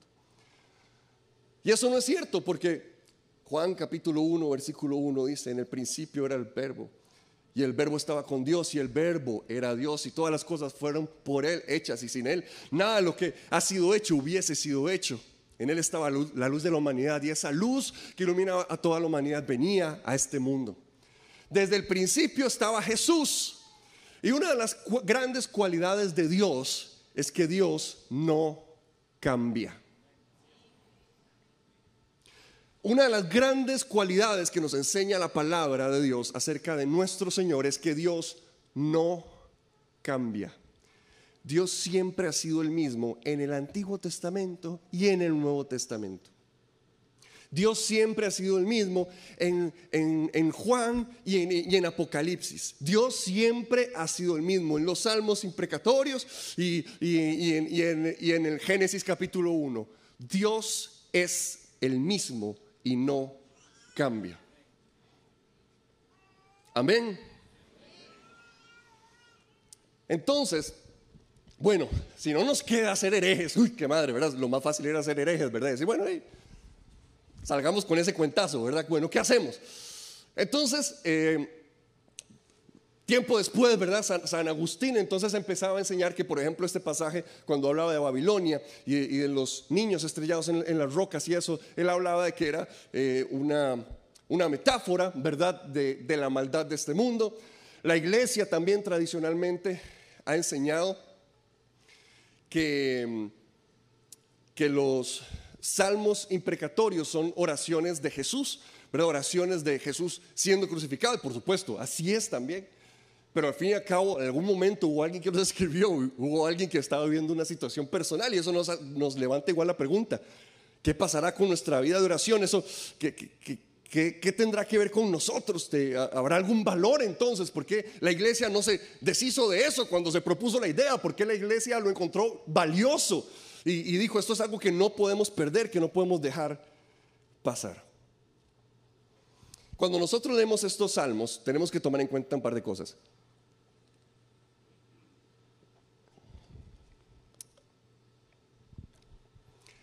Aunque no crean, estaba tomando el lado que estaba cerrada la tapa. Yo decía, ¿por qué no me sale? me salía como una gotita. Y ahora sí ya, hasta que sentí donde me quemaba para abajo. Entonces, hay que tomar en cuenta varias cosas. Primero que nada, es una víctima. Aquí están escribiendo las víctimas. Y eso es algo que se nos olvida cuando leemos estos salmos. Aquí están escribiendo víctimas que acaban de pasar por un suceso increíblemente traumático. Leímos en Lamentaciones, violaron a, las casadas, a las solteras, mataron a los jóvenes, eh, no respetaron a los ancianos, eh, los niños tenían que, fueron esclavizados cargando leña. Todo eso, ¿verdad? Que nos jugamos de espirituales. Ay, como alguien puede hacerle el mal a otro. Ya lo quisiera ver a usted que le pasara algo así. Es una oración de una víctima que lo que está haciendo es pidiendo justicia, porque también nosotros lo leemos con los lentes de hoy, ¿verdad? Así como, como dice, no, pero para eso está la ONU, hermano, ¿eh? Qué raro David, que no fuera la ONU, ¿verdad? Bueno, David no, no ya David estaba muerto, ¿verdad? qué raro Israel, que no fuera la ONU, ¿verdad? Que no pidiera intervención ahí de la Haya o algo así, qué raro. No tenían a dónde ir. Eh, esta es la oración de una persona que no tiene a quién recurrir. Esta es la oración de una persona que se quedó sin ninguna, eh, sin ninguna otra salida, sin ninguna otra respuesta. Están siendo esclavizados, literalmente. Están siendo abusados, literalmente. Y no tienen nadie que vaya a escuchar sus palabras. Así que lo que hacen es venir delante del supremo juez del mundo a presentar su caso. Eso es lo que están orando en ese salmo. Esa gente que, ha sido abusada, esa gente que, que, le han pasado por encima, esa gente que ha sido humillada, esa gente que no tiene a nadie más a quien recurrir, nadie les va a escuchar lo que tengan que decir. Están presentando su caso delante del juez. Y aquí viene otro problema que tenemos los cristianos, que se nos han metido ideas rarísimas que no vienen de la palabra del Señor. Y es que nosotros vemos el juicio de Dios como algo malo. Pero en realidad cuando usted, cuando usted escucha hablar a las otras religiones abrámicas, El, Islam, el, judaísmo, usted se da cuenta de algo. Nunca ven ellos el juicio de Dios como algo malo, porque el juicio de Dios es bueno. Obviamente aquí no estoy hablando de los extremistas, ¿verdad? Locos, ¿verdad? Lógico. Pero ellos tienen algo que yo creo que, que nosotros deberíamos aprender y es que el juicio de Dios no es malo porque Dios es bueno. Y como es un juez justo, su justicia es lo que espera la humanidad. Su justicia es la única esperanza del mundo. Su justicia es lo único que puede restaurar todas las cosas. Y aquí está presentando su caso una víctima delante de un juez. Porque la justicia de Dios es buena. Es algo que se espera, es algo que se desea. El justo desea la justicia de Dios, porque la justicia de Dios es buena para el mundo. Si Dios es bueno, su justicia es buena. Amén. Si Dios es bueno, su justicia es buena. Amén. Y por eso ellos están esperando la justicia de Dios. Es algo bueno, es algo esperable. Es algo que, que, se debe desear. Y tras de eso les están pidiendo canciones de Sión. Las canciones de Sión son las que ponen a Dios en el trono. Y después de que entraron y, quemaron el templo, los humillaron a todos, destruyeron a todos, eh, eh, humillaron a los sacerdotes, hicieron todo eso. Cantan, cantame canciones que entronen a Dios. ¿Con qué ganas lo iban a estar haciendo? Y el otro asunto que ha mencionado ahora, el guerrero divino. Cuando usted se da cuenta del guerrero divino, lo que estaba pasando en Lamentaciones nos enseña algo. Dios en realidad no pelea por Israel. Dios pelea por su voluntad. Usted se va a dar cuenta de eso en la Biblia una y otra vez en la relación de Israel con Dios. Dios en realidad está peleando por su voluntad porque Él es bueno y su voluntad es buena. Amén. Cuando Israel se somete a Dios, pareciera que Dios está peleando por ellos, pero en realidad Dios está peleando por su voluntad, por su reino. Cuando Israel se opone a Dios, que fue lo que pasó en Lamentaciones, la vez pasada no lo mencioné mucho porque quería hablar de lamentos en general, ¿verdad? Pero en lamentaciones lo que pasó fue que el pueblo de Israel se alejó de Dios, se opuso a Dios, se cambió de equipo, diciendo, somos el pueblo de Dios, sí. Se cambió de equipo y de repente tenían a Dios de frente. Y Dios siempre pelea por su voluntad. Dios no es un Dios tribal. Dios no es un Dios que dijo, que, dijo voy, a, voy, a, escoger a Israel y salados todos los demás que, que, van a ver qué hacen. Porque cuando escogió a Israel, lo escogió para bendecir a todas las naciones a través de Israel. Su voluntad siempre ha sido bendecir a todas las naciones, no solo a Israel. Y cuando Israel deja de pelear, deja, se aleja de la voluntad de Dios, del corazón de Dios, se encuentran de frente a frente con ese guerrero divino, igual que todas las otras naciones. Y eso fue lo que pasó en Lamentaciones. Esas son las cosas que no nos gustan. Pero por eso la Biblia enseña la importancia de la obediencia y cómo la obediencia trae protección. Porque a nosotros nos gusta ser protegidos sin tener que obedecer, ¿verdad? A nosotros nos gusta hacer lo que nos dé la gana este, y tener buenos resultados, eso es lo que nos gusta. Pero Dios una y otra vez le enseña a Israel, las cosas no son así. Es mi reino, es mi voluntad. Y si quieres que te vaya bien, esto es lo que tienes que hacer y así es como tienes que vivir.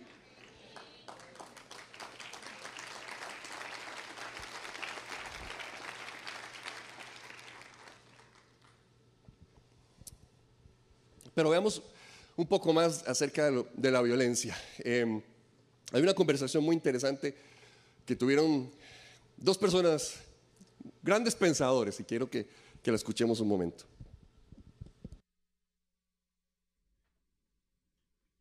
What do we do with violence? Violence in our own hearts, the sense of wanting to do violence, and the violence in the world. That's a hard question. We need to find a way to cuss without cussing. And the imprecatory Psalms surely do that. They just lay it out. And uh, I just, I think they're really important. If we've got to have some way in context, and the context is the whole Bible and the whole Psalter, some way in context to tell people how how mad we are. Uh, one of Eugene's uh, translations, uh, 35, punch the nose, punch the nose, is that 35? It's fantastic. And uh, punch the nose of the bullies, God. Um, but I love the idea of you've got to cuss, find a way of cussing without cussing. And you have to give vent to that. I like that. that that's going to stay with me. Do you have songs that have given some kind of expression, narrative, poetic to violence, to this yes. violence in us, violence in the world? Yes. And it's called Raised by Wolves, the song. And I tried to make it real, tried to bring people to that place because it must have had an effect on me and I want to understand violence. Um, a bombing that I missed in Dublin myself, um, three car bombs timed to go off at 5.30 on a Friday night in 1974. Any other time I would have been on the street where the bomb went off because I used to travel through the city centre from going, get two buses home from school. And, but there was a bus strike that day and I took a bicycle. And I have no problem with the Old Testament. I don't see God as a violent God, but I think the world is a violent place and it does reflect that. And, and it, it's a terrifying thing, some, to some of the Old Testament, but, but, but it is real. And in a way, I kind of prefer it to the airy fairy stuff where we don't get, re- you know, we don't, where we, where we don't get real. Is there a way to read the Psalms through Jesus' eyes that helps us understand violence or nonviolence? Well, yeah, the crucifixion. There's violence, there's got to be some kind of response. And is it more violence or less? I'm glad we have a crosses in every room in this house, but I, when I look at those, I think, I don't think of decoration. I think of this is the world we live in, and it's a world with a lot of crosses. And I just would like to spend my life um, doing something about that through scripture, through preaching, through friendship. Now my, you know, my ears or years are getting shorter and uh, don't have nearly as many left. But I, I don't want to escape the, escape the violence.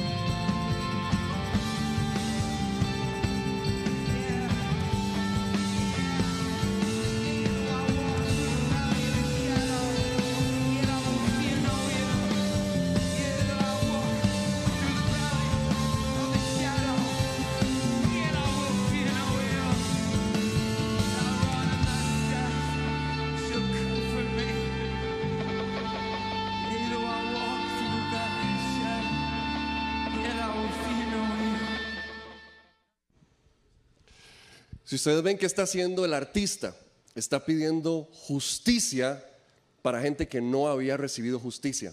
Eso es lo que hacen los imprecatorios. Están pidiendo justicia para gente que no la estaba recibiendo. Está reclamando justicia para personas a las que no a las que se les había estado negando. Vamos al Salmo 58, por favor. Salmo 58. Esa conversación era de Eugene Peterson, que es el traductor de la, Biblia del mensaje, y, y, Bono, ¿verdad? El cantante de YouTube. Eh, aquí en el Salmo 58 nos encontramos con otro salmo imprecatorio y vamos a ver algunas cosas súper interesantes de ese salmo. ¿Acaso ustedes gobernantes actúan con justicia y juzgan con rectitud a los, a los seres humanos? Al contrario, con la mente traman injusticia y la violencia de sus manos se desata en el país. Los malvados se pervierten desde que nacen, desde el vientre materno se desvían los mentirosos. Su veneno es como el de las serpientes, como el de una cobra que se hace la sorda, para no escuchar la música del mago, del diestro de encantamientos. Rómpeles, oh Dios, los dientes, arráncale, Señor, los colmillos a esos leones que se escurran como el agua entre los dedos, que se rompan sus flechas al tensar el arco, que se disuelvan como babosa rastrera, que rico insultar a alguien así, ¿verdad? Que no vean la luz cual, cual si fueran abortivos, que sin darse cuenta ardan como espinos, que el viento los arrastre, estén verdes o secos. Se alegrará el justo al ver la venganza, al empapar sus pies en la sangre del impío Dirá entonces la gente, ciertamente los justos son recompensados. Ciertamente hay un Dios que juzga en la tierra. Hay varias cosas interesantes de ese salmo. Primero, lógicamente está la violencia de nuevo. Rómpele los dientes, Dios. Babosas rastreras que se deshagan en el nombre de Jesús, ¿verdad? Qué mal cristiano hay que hacer para orar así, ¿verdad? Qué bárbaro, qué bárbaro. Pero hay algo muy interesante cuando usted lee eh, la, sobrescripción, el título del Salmo. Probablemente en su, Biblia lo, traiga. Eso es parte de la tradición de, lo que enseñaban los, rabinos. El Salmo 58 dice, em, de música para el director en la melodía de no destruyas, con la tonada de no destruyas, un mictam de David. Aprendemos dos cosas. Es, un salmo de David. Ya por ahí entendemos algo. Pero vea qué interesante que la melodía, la música, la música que se compuso para ese salmo imprecatorio se llama No destruyas. Cuando lo leemos, nosotros lo leemos sin la música. Entonces por ahí nos perdemos pero la, tonada musical que David compuso para ese salmo se llama No destruyas. Rómpele los dientes, no destruyas, está sonando por abajo. Que se disuelvan como babosas, no destruyas, está sonando por abajo. ¿Entiende qué interesante? O sea, el no destruyas es omnipresente en el salmo porque es la melodía sobre la cual se pone la letra. La, música va diciendo no destruyas, aunque las palabras están pidiendo a gritos destrucción. La música que nosotros no, tenemos, que no conocemos, que, que, a veces se nos olvida tomar eso en cuenta, está diciéndole al corazón de David, no destruyas, no destruyas, no destruyas, pero Dios rompele los dientes, pero no destruyas, pero no destruyas, Señor, pero que se deshagan como babosas, pero no destruyas, no destruyas. De hecho, es muy interesante porque eh, eh, está asociado con el Salmo 57. El Salmo 57 también habla de leones. Dice, me veo rodeado por leones. Hasta el Salmo 58 es que David dice, rómpele los dientes. Pero en el 57 ya David está diciendo que se ve rodeado por, por leones. Y el 57 también tiene la misma tonada musical. O sea que probablemente era una obra que iban amarradas las dos canciones. Estamos hablando de arte, ¿verdad? Era una obra musical en la cual iban amarradas las dos canciones. Entonces, dice el Salmo 57, también la, sobrescripción de la música para el director eh, con la melodía o la tonada de No destruyas, un mictán de David cuando escapaba de Saúl en la cueva. Ya eso nos pone otra pista.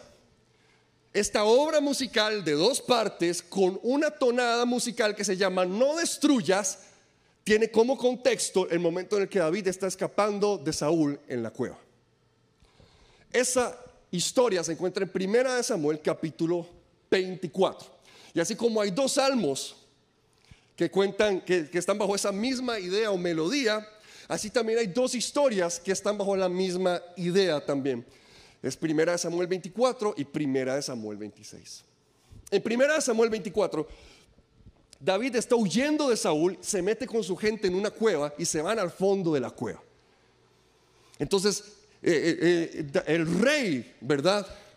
Anda buscándolos por todo lado para matar a David. Pero le dan ganas de hacer del número dos. Entonces, el rey dice, uy, qué madre, ¿verdad? Que estaba pasado eso, ¿verdad? y convenientemente ve una cueva.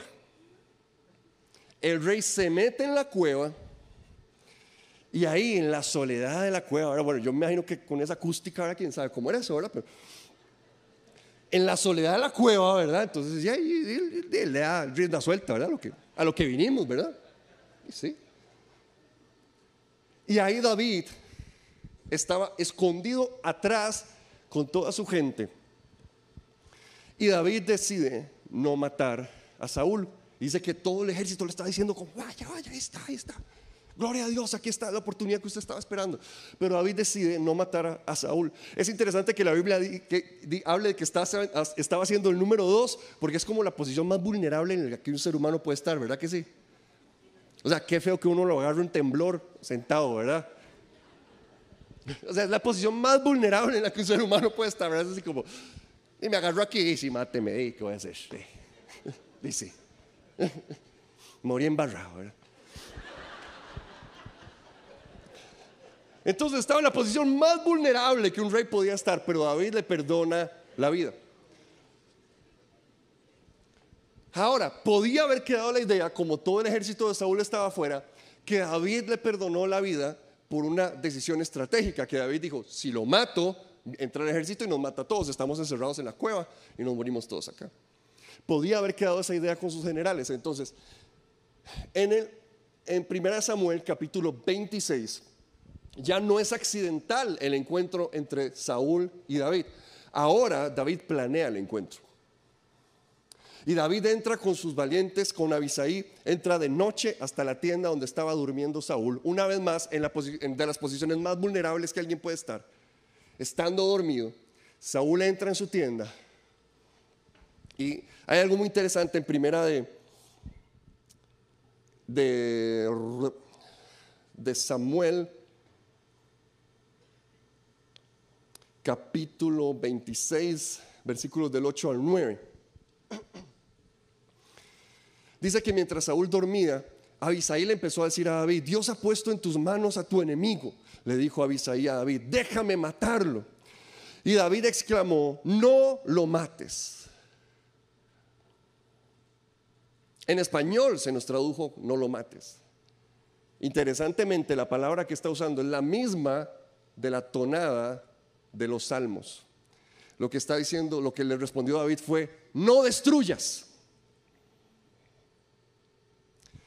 Le están diciendo, David, al fin, ¿verdad? Ya vas a poder tener tu venganza, matalo. Y David le responde a su gente. Los, rabinos enseñaban que, que probablemente él hizo esto para que le quedara claro a su ejército que su intención no había sido por pura estrategia, que él verdaderamente le estaba perdonando la vida. Y entonces cuando viene y, le dicen, David, mátalo, permíteme matarlo, Dios lo ha entregado en tu mano, aleluya, esa es la palabra que uno quiere, ¿verdad? Dios ha entregado a tus enemigos en tus manos, humíllalos ahora sí en el nombre de Jesús. Ahora sí es cierto, ¿verdad? Hagan que despidan a ese infeliz, ¿verdad? Aleluya, gloria a Dios. Esa es la esperanza que tenemos en Cristo, aleluya. David se vuelve y le dice a, este general de su ejército, le dice, no lo destruyas, no destruyas.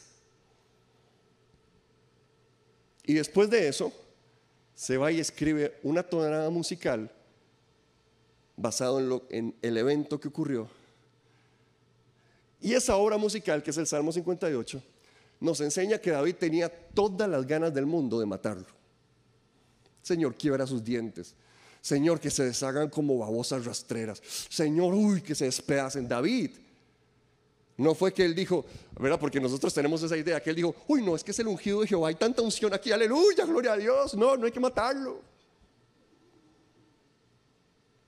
No, no, no, no es que David dijo, uy, sí, sí, porque es el ungido de Jehová, nada más. No, no, no, no. David quería matarlo. David quería matar a Saúl. David tenía violencia en su corazón. David quería hacerle daño. Pero cuando llegó el momento de la verdad, le dijo, no lo destruyas. No lo destruyas. No lo destruyas. No lo destruyas. A nivel personal, entonces, ¿de qué nos podrían servir estos salmos? Creo que a, nivel social tenemos que recordar algo. Es la oración de la persona que no tiene ninguna otra opción. Si usted tenía un problema con el rey en una monarquía, ¿a quién iba a acudir? Es más, como que se nos olvida que la Biblia presenta a Saúl como alguien totalmente irracional. Saúl, la Biblia lo presenta como un loco endemoniado. Era alguien con quien David no se podía sentar a decir, conversemos de la situación. Saúl, conversemos de lo que está pasando. No, porque la Biblia presenta a Saúl fuera de sí, loco, obsesionado con David. Estaba obsesionado con David. Así que, si usted tiene un problema con un rey que está loco, ¿qué mal le va a ir? Porque no tiene a dónde ir. Así que David levanta la oración delante del juez de jueces, delante del rey de reyes.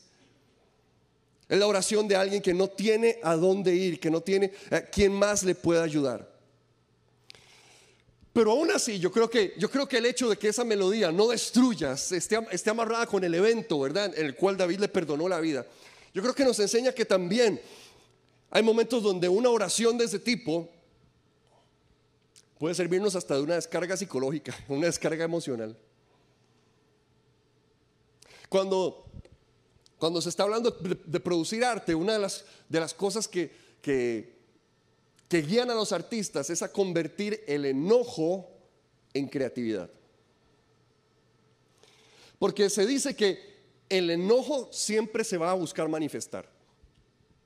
El enojo siempre va a buscar manifestarse de alguna manera. Y esos salmos nos alarman, pero al ver este capítulo nos damos cuenta que David estaba expresando emociones destructivas de una manera constructiva. David estaba expresando emociones destructivas de una manera constructiva. Puso todo ese enojo en esa oración, en esa obra de arte, en ese poema, en esa composición, y lo entregó delante del Señor. Hermano, qué difícil es manejar el enojo cuando es un enojo en serio. Cuando uno le dicen, ¿verdad? Uno está en consejerías y le dicen, pastor, es que usted no sabe lo que es. Tener que ver a esa persona ahí después de lo que me hizo.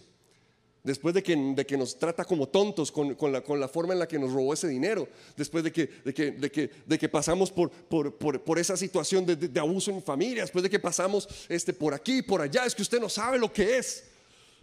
Es, es ese enojo, es ese enojo de, ser una víctima de algo que sucedió, de algo que pasó, algo, un mal que me hicieron. ¿Y qué hago yo con eso? Y claro, lo único que recetamos es perdona a tus enemigos y ahora bendice a los que te maldicen. ¡Ah, qué cólera! En serio, eso es lo único que tiene la Biblia para ofrecerme.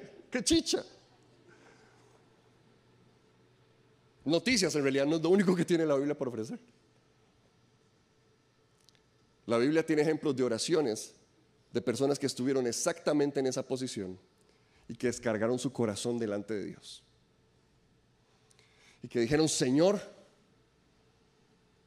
yo no sé qué hacer con esto. Odio a esta persona, qué mal que me caes, que no lo aguanto, es que es tan infeliz Dios, tú lo has visto.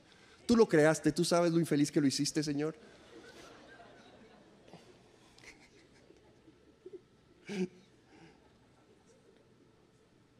Es el corazón de una persona que ya no tiene a dónde ir, no, no, tiene nada más que hacer.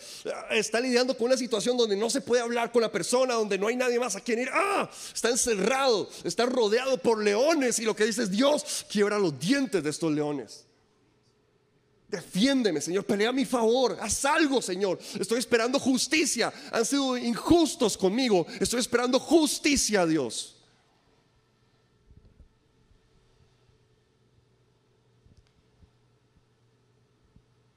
Porque si usted no expresa su enojo, su odio, de una manera constructiva, lo va a terminar haciendo de una manera destructiva.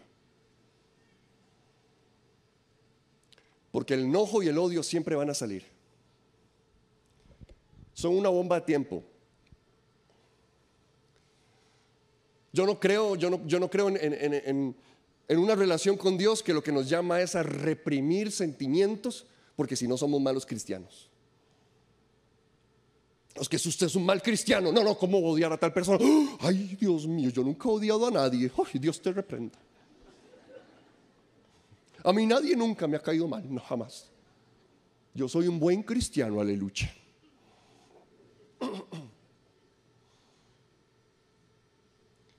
Hermano, de vez en cuando se vale ser mal cristiano. De vez en cuando se vale decir, Dios, no me aguanto esto. No me aguanto esta, esta situación, no me aguanto esta persona. Mira lo que ha estado pasando. Señor, mira lo que he estado viviendo. Mira lo que ha estado sucediendo, sucediendo en mi vida. Señor, ayúdame, dame sabiduría. ¿Qué hago con esto? No destruyas, no destruyas, sí, no destruyas. Pero Dios, rómpele los dientes en el nombre de Jesús.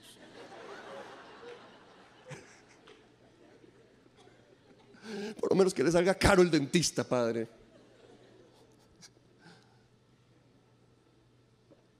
Porque ese enojo va a salir. Ese enojo va a salir. Y qué increíble que la palabra de Dios nos enseñe que de la presencia de Dios es un buen lugar donde podemos traer nuestro enojo. Que Dios no nos dice, uy, qué mal cristiano. Quite, quite, cochina, fuchira, no traiga eso a mi presencia que la Biblia nos enseña de gente que vino delante de la presencia del Señor con un enojo, con, una furia, con un odio, con, algo que estaban viviendo y pasando. Pero dijeron, Señor, no sé qué hacer con esto. Ay, ayúdame. Encárgate vos, Señor, no sé qué hacer con esto. Ahora, David no fue una santa paloma, ¿verdad? Pero yo creo que en la Biblia se ve que él tuvo que pagar el precio porque su sueño más grande en la vida fue construir el templo y Dios se lo negó porque, porque tenía las manos llenas de sangre. Así que Dios no pasó por alto, o sea, que todo lo que hizo David no fue voluntad de Dios. David se le pasó la mano, David era un hombre violento. Pero aún en ese momento, aún viviendo por eso, aún pasando algo como eso, en el momento en el que estaba delante de Saúl, él logró pasar esa prueba. Él logró pasar esa prueba. Y salió de ahí cantando, no destruyas, no destruyas. Y tal vez usted cuando esté en esa, en esa sala de reunión mañana, usted va a estar sentado diciendo, no destruyas, no destruyas. Y cuando esté sentado delante de ese abogado va a estar diciendo, no destruyas, no destruyas, rómpele los dientes, padre, No destruyas, no destruyas. Que se deshagan como la babosa asquerosa rastrera que es. No destruyas, no destruyas.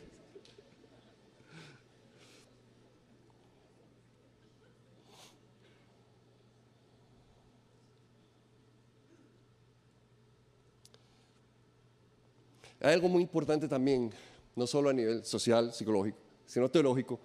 La Biblia nos enseña que Dios es un Dios de venganza. Ay, pero qué feo, Dios es amor. Pastor, no diga eso. En Deuteronomio capítulo 32, versículo 35 dice, mía es la venganza, ahí está hablando Dios. Yo pagaré a su debido tiempo. Salmo 94.1, Señor, Dios de las venganzas, Dios de las venganzas, manifiéstate, aleluya. Isaías 63, 4. Ya tengo planeado el día de venganza. El año de la redención ha llegado.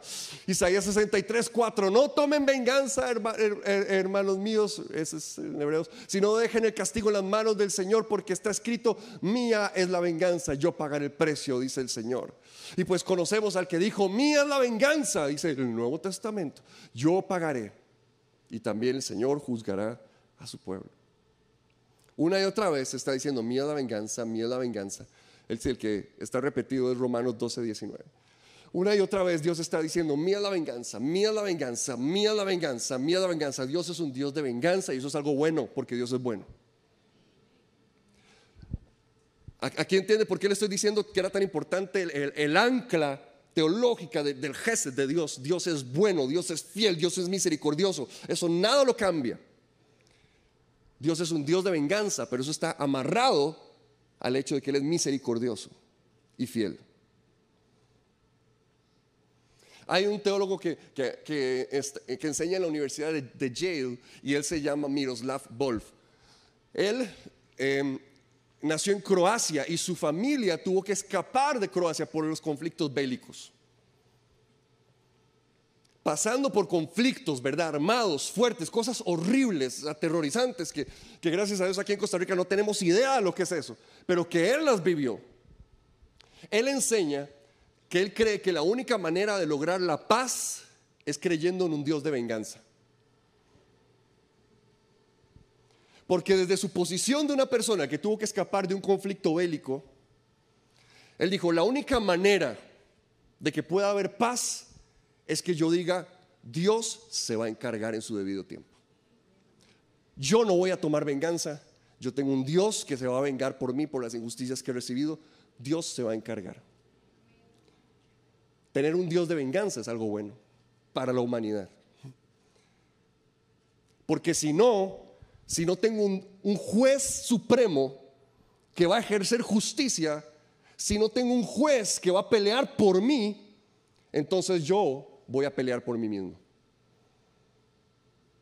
Si no tengo un Dios que saque la cara por mí, entonces el ser humano, ¿cómo va a reaccionar? El ser humano va a decir, yo me voy a vengar. Y lo que ustedes me hicieron, yo se los voy a hacer a ustedes. Y lo que ustedes quisieron conmigo, yo se los voy a hacer a ustedes.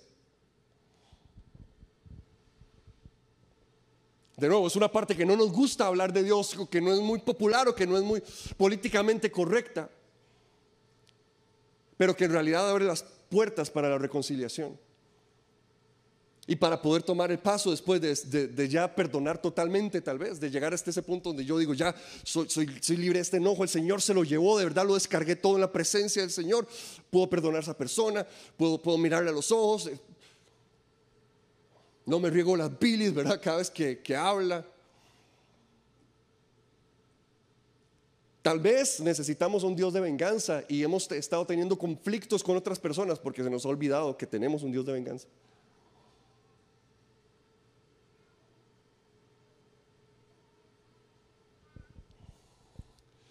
Ahora, eso significa que,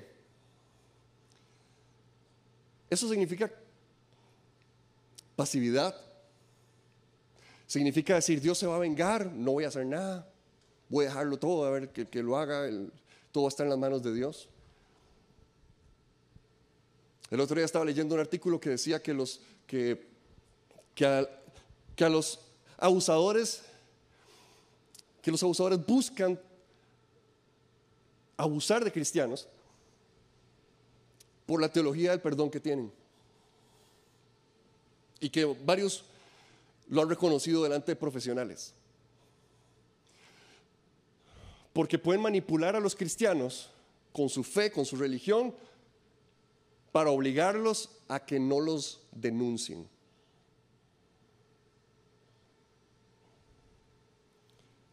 El problema es que eso es antibíblico, hermano. Porque de nuevo le repito lo que he estado diciendo desde hace horas. Desde hace, bueno, sí, ya casi horas. Dios es un Dios de justicia. La justicia es una provisión de Dios. De hecho, es literal. Nuestro sistema de justicia está basado en la Biblia, aunque no le guste reconocerlo a cierta gente. Pero nuestro sistema de justicia está basado en los principios judeocristianos, en los diez mandamientos. De ahí es donde se sustenta todo el sistema de justicia que tenemos nosotros como país. La justicia es literalmente una provisión de Dios. Perdonar significa no denunciar a alguien, no señor. Denuncie siempre que tenga que denunciar. Dios le guarde de enseñarle a sus hijos que ser cristiano es dejarse ser abusado y dejar que esa persona siga abusando a otros. Eso no es ser cristiano. Los cristianos nos paramos en contra de la injusticia. Perdonamos, soltamos ese enojo, soltamos ese rencor. Sí, lo podemos hacer, por supuesto que sí. Pero eso no significa dejar a la persona sin consecuencias, porque los cristianos no toleramos la injusticia cuando nos la encontramos. Y el que usted deje que ese abusador eh, eh, se vaya sin ninguna consecuencia, el que usted deje que, que ese estafador se vaya sin ninguna consecuencia, lo que está haciendo es que le está abriendo las puertas para que lo siga haciendo con alguien más. ¿Solo porque es hermano? No, no, Señor. La justicia es provisión de Dios y vénganos tu reino. La justicia es provisión de Dios. Yo te perdono, pero lo que hiciste va a tener consecuencias. Porque los cristianos detenemos la injusticia, porque Dios es un Dios de justicia.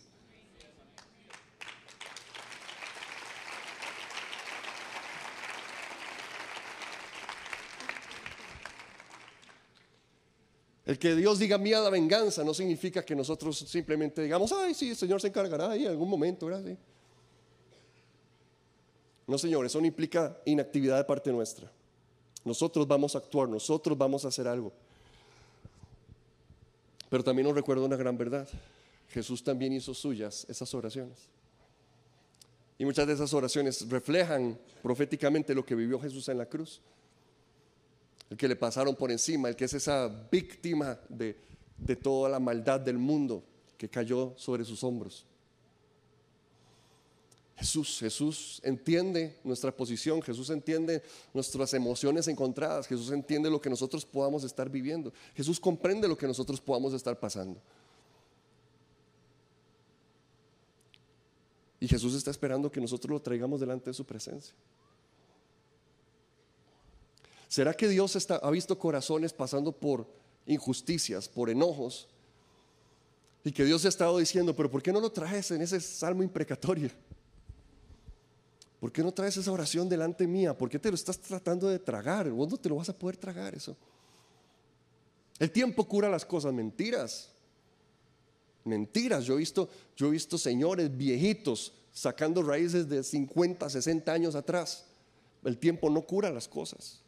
El tiempo no cura las cosas. Dios cura todas las cosas.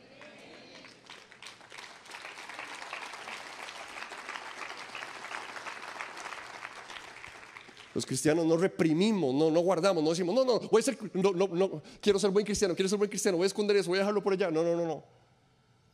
Los cristianos reconocemos lo que estamos viendo y tenemos la confianza de que tenemos a quien presentárselo.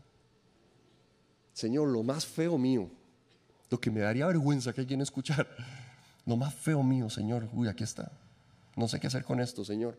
Te lo traigo a tu presencia lo que estoy pasando, las cosas más terribles que estoy viviendo, Señor, las traigo delante tuyo.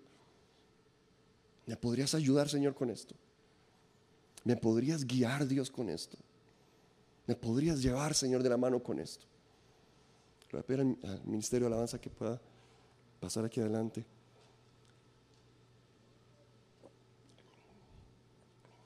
No sé si alguien ha estado pasando por un momento donde ha vivido alguna injusticia donde le han estado pasando por alto, donde ha sentido que alguien, que tu enemigo se ha estado burlando en la cara, donde tocaron a alguien que amabas. Así que qué difícil, qué difícil. Muchos momentos, ¿verdad? Hay momentos en los, en los que una mala praxis le cuesta la calidad de vida a alguien que uno ama. Y uno dice, ¿qué, ¿qué, hago con todos estos sentimientos tan horribles que tengo hacia esa persona? Hay momentos donde Alguien me estafó y tengo esos cosas, ese sentimiento tan horrible.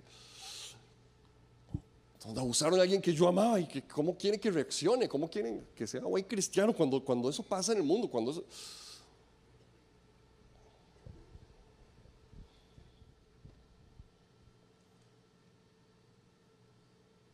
¿Qué tal si nos atrevemos a creer que Dios no solamente está buscando buenos cristianos, sino gente honesta y sincera que encuentre en su presencia un lugar de refugio para todo lo que somos?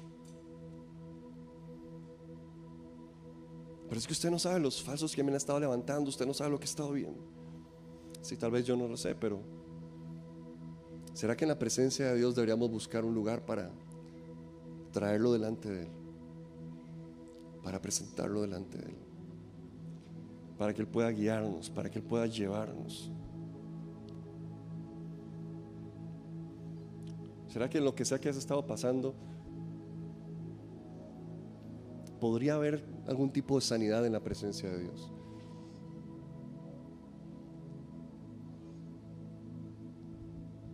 No sé qué has estado viviendo, pero el Señor te da la bienvenida en su presencia y te está diciendo, no, yo no te estoy señalando como el mal cristiano. Yo estoy abriendo las puertas de mi altar para ti, tal y como estás aún con eso que estás viviendo, aún con eso que estás pasando. Ay, pero usted no sabe la marca que me dejó ese divorcio, usted no sabe el intenso dolor y enojo y furia que tengo con esa persona, ¿ok? En la presencia de Dios hay un lugar para eso. En la palabra del Señor hay un lugar para eso. Delante del Señor hay un lugar para eso. empecemos a adorar al Señor. El Espíritu Santo va a empezar a, traer, a venir sobre corazones, sobre vidas. No, esta no es una noche para estar escondiéndole cosas al Señor. Esta es una noche para abrirle el corazón a Dios. Esta es una noche para mostrarse como somos.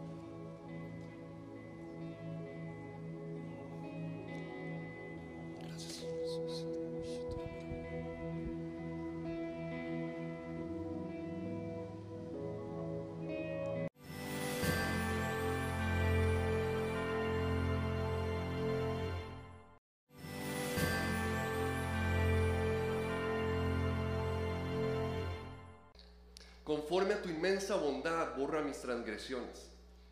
Lávame de toda mi maldad y límpiame de mi pecado. Yo reconozco mis transgresiones, siempre tengo presente mi pecado.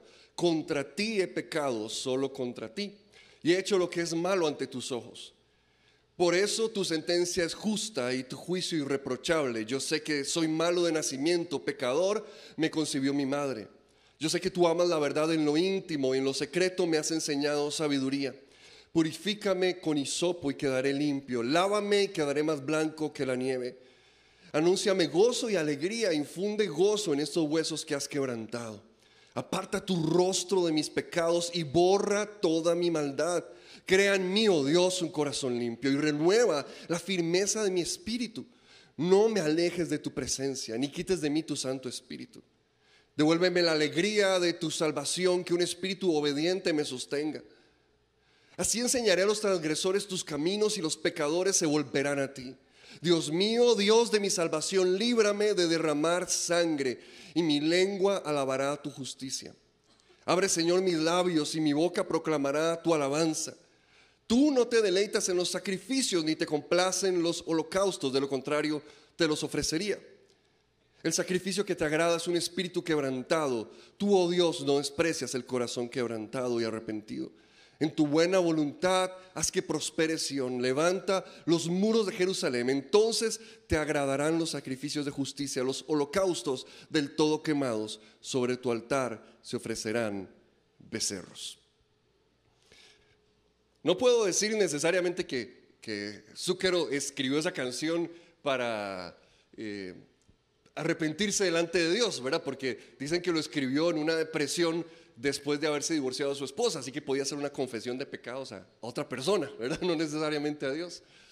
Eh, pero a lo largo de la historia, este ha sido uno de los salmos como, como más, más importantes, ¿verdad? Hay ciertos salmos como que marcan muchísimo, marcan, han marcado muy fuerte la vida de la iglesia, el Salmo 23 con el que iniciábamos y este Salmo 51. Este es uno de los, de los siete salmos eh, penitentes y se clasificaron así durante, durante la Edad Media. Siete salmos donde, donde el pecador se arrepentía de sus pecados, donde el pecador ora delante del Señor, arrepintiéndose por sus pecados. Y en este salmo hay dos, dos grandes fuerzas que nos vamos a encontrar. La, eh, la fuerza del pecado, de la falla del ser humano, pero la fuerza también de la misericordia de Dios. La fuerza del pecado y la fuerza de la misericordia de Dios.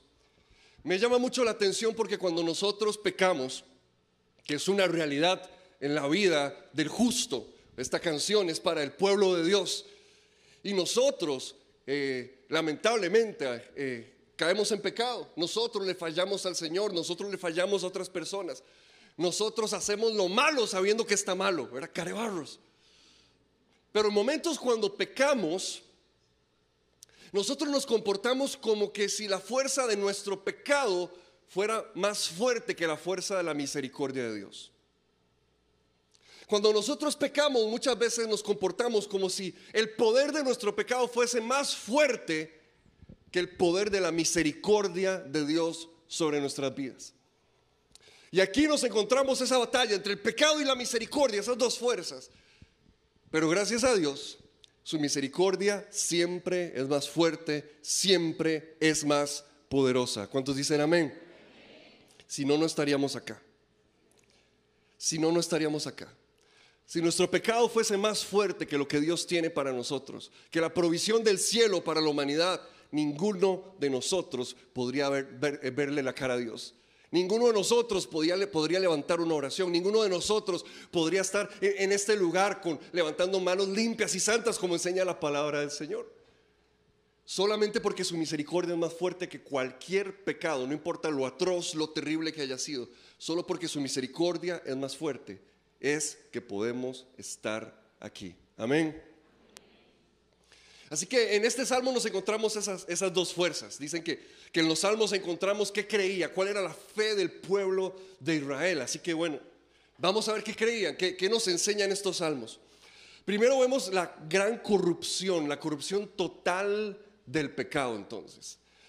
Hablando de esa fuerza presente, la que nos trae hasta, hasta este contexto, ¿verdad? Del, del Salmo 51. Este es un hombre que pecó, este es un hombre que le falló a Dios y se está dando cuenta de la corrupción total en su vida por culpa del pecado. Se está dando cuenta del el gran problema que le ha causado el pecado. lo complicado que se ha vuelto su vida, lo, seca que se ha vuelto su alma a causa del pecado. Porque nosotros pecamos, ¿verdad? El inicio es un vacilón, al inicio es un, es un fiestón, ¿verdad? Al inicio, al inicio anda jugando de loco uno. Pero poco a poco, conforme se va dando cuenta de las consecuencias de la pésima decisión que tomó, uno se da cuenta que su alma se está secando, que se siente más lejos de Dios, que se siente culpable, que, que, que en su vida han empezado a producirse toda clase de problemas. Hay una, hay una definición que me gustó mucho que me encontré de, eso, de lo que es el pecado.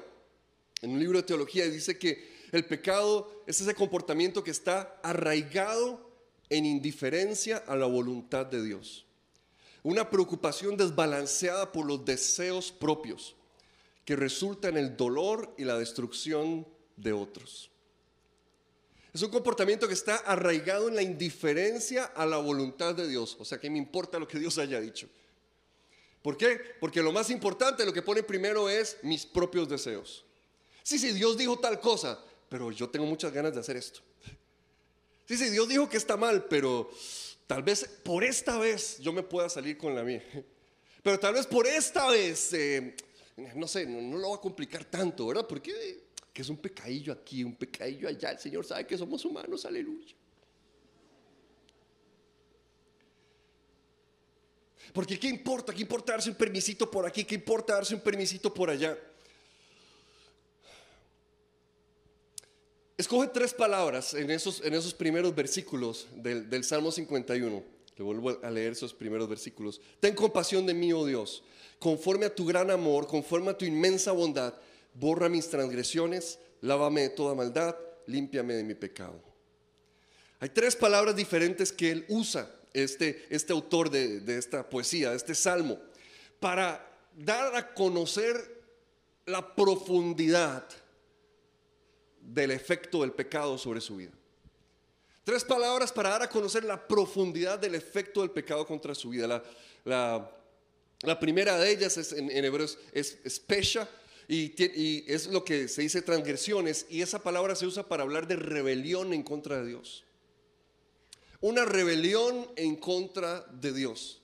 Es rebelarse, es decir, dijiste esto, pero yo voy a hacer aquello. ¿Verdad? Nadie, nadie se, se, revela por... Eh, eh, porque se le fue, Nadie se revela porque, por error. Cuando uno se revela contra algo, uno sabe lo que uno está haciendo. Cuando uno toma la decisión de rebelarse, uno sabe la decisión que está tomando. Así que esa primera palabra de la, de la cual está hablándonos el salmista, lo que nos quiere decir es, yo sabía que Dios dijo que tal cosa, pero yo decidí hacer tal otra.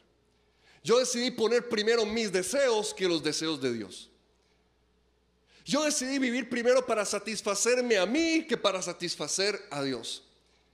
Yo decidí rebelarme contra la voluntad de Dios, porque el pecado es rebelión contra Dios. Cuando nosotros eh, eh, eh, experimentamos el pecado en nuestra vida, tratamos de, de aminorarlo, ¿verdad? Es que, es que fue una falla, es que fue, fue un error, ¿verdad? Es que, es que caí en pecado, ¿verdad? como, como, como enseña Lucas Leis, ¿verdad? O sea, no, es que uno anda caminando por la vida y hay un hueco de pecado y uno de repente, ¡guau! Me caí en pecado, ¿verdad? Es decidir rebelarme contra Dios. Es, Dios dijo esto y yo sé que Dios dijo esto, pero yo voy a hacer aquello. Me estoy rebelando en contra de la autoridad máxima sobre mi vida. Me estoy revelando en contra de mi rey, me estoy revelando en, contra de mi creador. Él ha dicho una cosa, pero yo decidí, ah, no, mejor voy a hacer otra. Mejor voy a vivir de otra forma, mejor voy a vivir de otra manera. Voy a poner primero lo que yo quiero hacer, mis intereses, lo que, lo que, lo que a mí me gusta. Y en, el, versículo 4 tal vez a nosotros...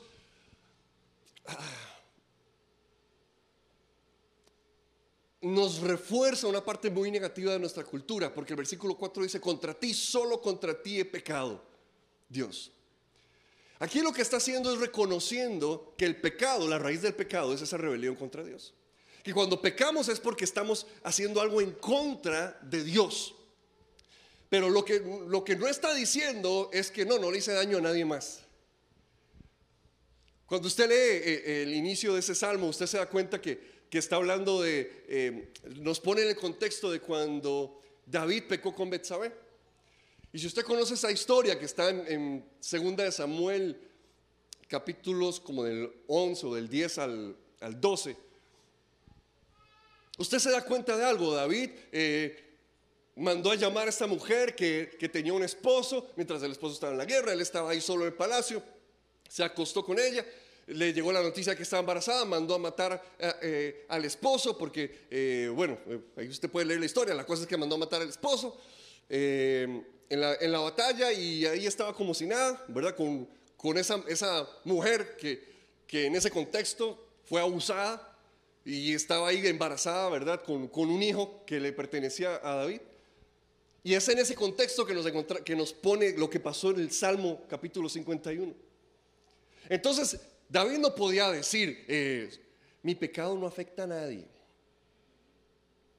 Porque eso es lo que nosotros decimos, eso es lo que nos enseña nuestra cultura, ¿verdad que sí? Eso es lo que nos enseña la sociedad. Bueno, yo puedo hacer lo que yo quiera mientras no afecte a nadie. Yo hago con mi cuerpo lo que yo quiera mientras no afecte a nadie. Yo hago con mi vida lo que yo quiera mientras no afecte a nadie. Esa idea no existe en el Antiguo Testamento. Okay, ellos no son una cultura tan, tan individualista y egocéntrica como nosotros. Para ellos esa idea de que lo que yo hago no afecta a nadie más simplemente no existía.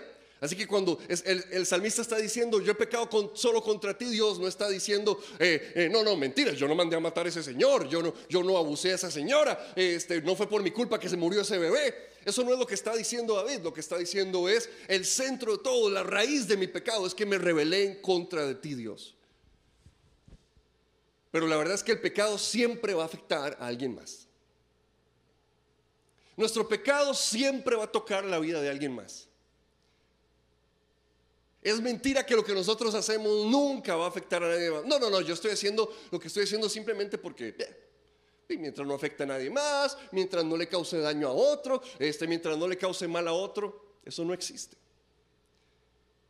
Cada una de nuestras acciones tiene repercusiones en otras personas. Cuando la palabra del Señor eh, nos presenta los mandamientos de Dios, Dios nos está presentando no solamente como como nada más un simple capricho que Él pone, ¿verdad? Como para que a ver si llegan aquí, ¿verdad? A vivir en, esta, en este nivel, ¿verdad? Eh, en realidad lo, está poniendo para proteger a la comunidad, para, para proteger el uno al otro. Cuando yo peco, estoy haciendo cosas en contra de mi hermano también, en algún punto, en algún nivel. Estoy haciendo algo que afecta a otra persona de una o de otra manera. Estoy haciendo algo que, que nos, que, que, que hace que yo también no solo peque contra Dios, sino peque contra mi hermano o mi hermana. Pero a nosotros nos encanta esa idea, esa fantasía. Hay cosas que yo puedo hacer que no van a afectar a nadie. No, no, no. Todo lo que yo decido hacer va a afectar a alguien. Va a tener una repercusión sobre tus hijos. Va a tener una repercusión sobre tu esposo o tu esposa. Va a tener una repercusión eh, sobre tu iglesia. Va a tener una repercusión sobre alguien más. Todo lo que yo decido hacer o, no hacer va a impactar la vida de alguien. No, no, pero pastor, mentiras, o sea, lo que yo hago. Yo, yo, este, yo me emborracho, pastor, y ahí súper bien, tranquilo, ¿verdad? Soy de los borrachos buena gente, no de los que se ponen violentos, ¿verdad? Soy de los borrachos que abrazan y que se sienten los regazos, ¿verdad? Tranquilo, pastor, no, no, no, lo que yo hago no afecta a nadie. Siempre vas a tocar la vida de alguien más. De alguna u otra manera. Puede ser que el efecto para otros venga en que dinero que debía ser para bendecir a tu familia, para bendecir a tu casa, que debía ser para el futuro de tus hijos, te lo estás gastando en un vicio. No, no, pero no afecta a nadie, no, no, si estás afectando el futuro de alguien más. Puede ser que vengan en manera de, de vergüenza, ¿verdad? Que se sientan humillados otras personas, afectadas otras personas. Puede ser que se, que se, se dé manera de un, de un abuso hacia otra persona, aunque esté a la distancia de una pantalla de computadora, pero igual estás en una relación que está perpetuando que esa persona sea abusada. Ah, no, no, pero lo que yo hago no, no, no, no afecta a nadie, eso es solo yo, ¿verdad? eso es solo yo. Es más, ¿Cuál es el gran problema que tiene la gente con la iglesia hoy en día? La gente no tiene problemas con Dios. No sé si usted se ha dado cuenta. La mayoría de gente no tiene un problema con Dios, tiene un problema con la iglesia. ¿Y cuál es la queja de la gente con la iglesia? Es que son unos hipócritas. Así que tu pecado, de una u otra manera, está afectando el concepto que tiene el mundo de la iglesia de Cristo. Entonces no digas que lo que haces no afecta a nadie ni a nada, porque hay gente a la que se le está estorbando para su salvación, solamente para que vos vivas por tus caprichos. Ah, no, pero lo que yo hago no afecta a nadie. Yo puedo hacer lo que yo quiera, no hay que ser tan religiosos. En la palabra del Señor, Dios nos advierte una y otra vez acerca del pecado, porque Él nos ama y porque no quiere hacer que nuestras relaciones a nuestro alrededor se rompan. El pecado va a romper relaciones con tu esposo, con tu esposa, con tus hijos. El pecado va a romper relaciones con, gente a tu alrededor, porque eso es lo que hace el pecado.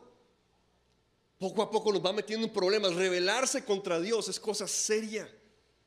Rebelarse contra Dios no es algo, no es jugando. Rebelarse en contra de Dios no es, no es algo que se pueda pasar por alto así porque así. Es rebelarse contra Dios.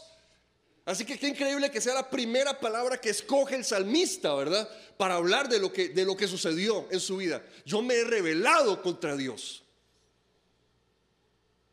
Una de las cosas que tenemos que aprender como iglesia, que nos enseña este salmo, es que tenemos que aprender a reconocer la profundidad de nuestro pecado delante del Señor. Tenemos que aprender a reconocer el efecto tan grande, tan, tan fuerte, tan profundo que puede tener el pecado en nuestra vida delante del Señor. No, no es jugando, no, no, no fue un error, no fue una falla, fue una rebelión abierta contra Dios. Algo así como lo, mismo que hizo que, que, al diablo lo echaran del cielo, ¿verdad? Precisamente, rebelarse contra Dios. Lo que vino a tratar de hacer en el, huerto del Edén con, con, Adán y Eva, que se rebelaran contra Dios, lo que sigue haciendo hasta el día de hoy en nuestras vidas, trata de hacernos que nos rebelemos en contra de Dios. Hay una autoridad que ha dicho algo, pero yo prefiero darle la vuelta.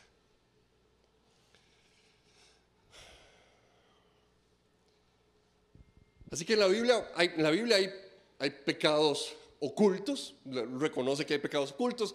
En la Biblia reconoce hasta que hay pecados, que hasta que sí que hay momentos donde, donde sí puede haber pecados accidentales, ¿verdad? Eh, la, Biblia reconoce que hay momentos donde por accidente le hice daño a alguien, le hice daño a una persona, ¿verdad? Y, y, pone toda una provisión en la ley para cuando pasa algo como esto. Pero, pero ese, ese cuento de pecados privados, como pecados solo, solo mío entre, entre Dios y yo, en realidad no. En realidad no. De hecho, la misma vida de... Eh, la, misma vida eh, de comunidad religiosa, ¿verdad? De, iglesia, digamos, si queremos decirlo, eh, lo evitaba, ¿verdad? Porque,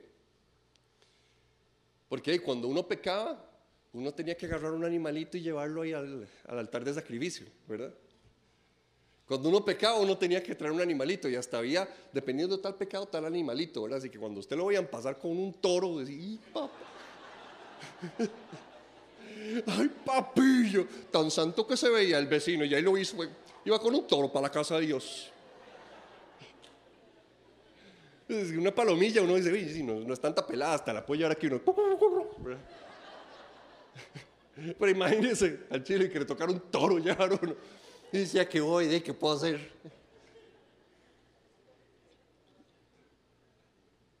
Bueno, a nosotros nos gusta todo más.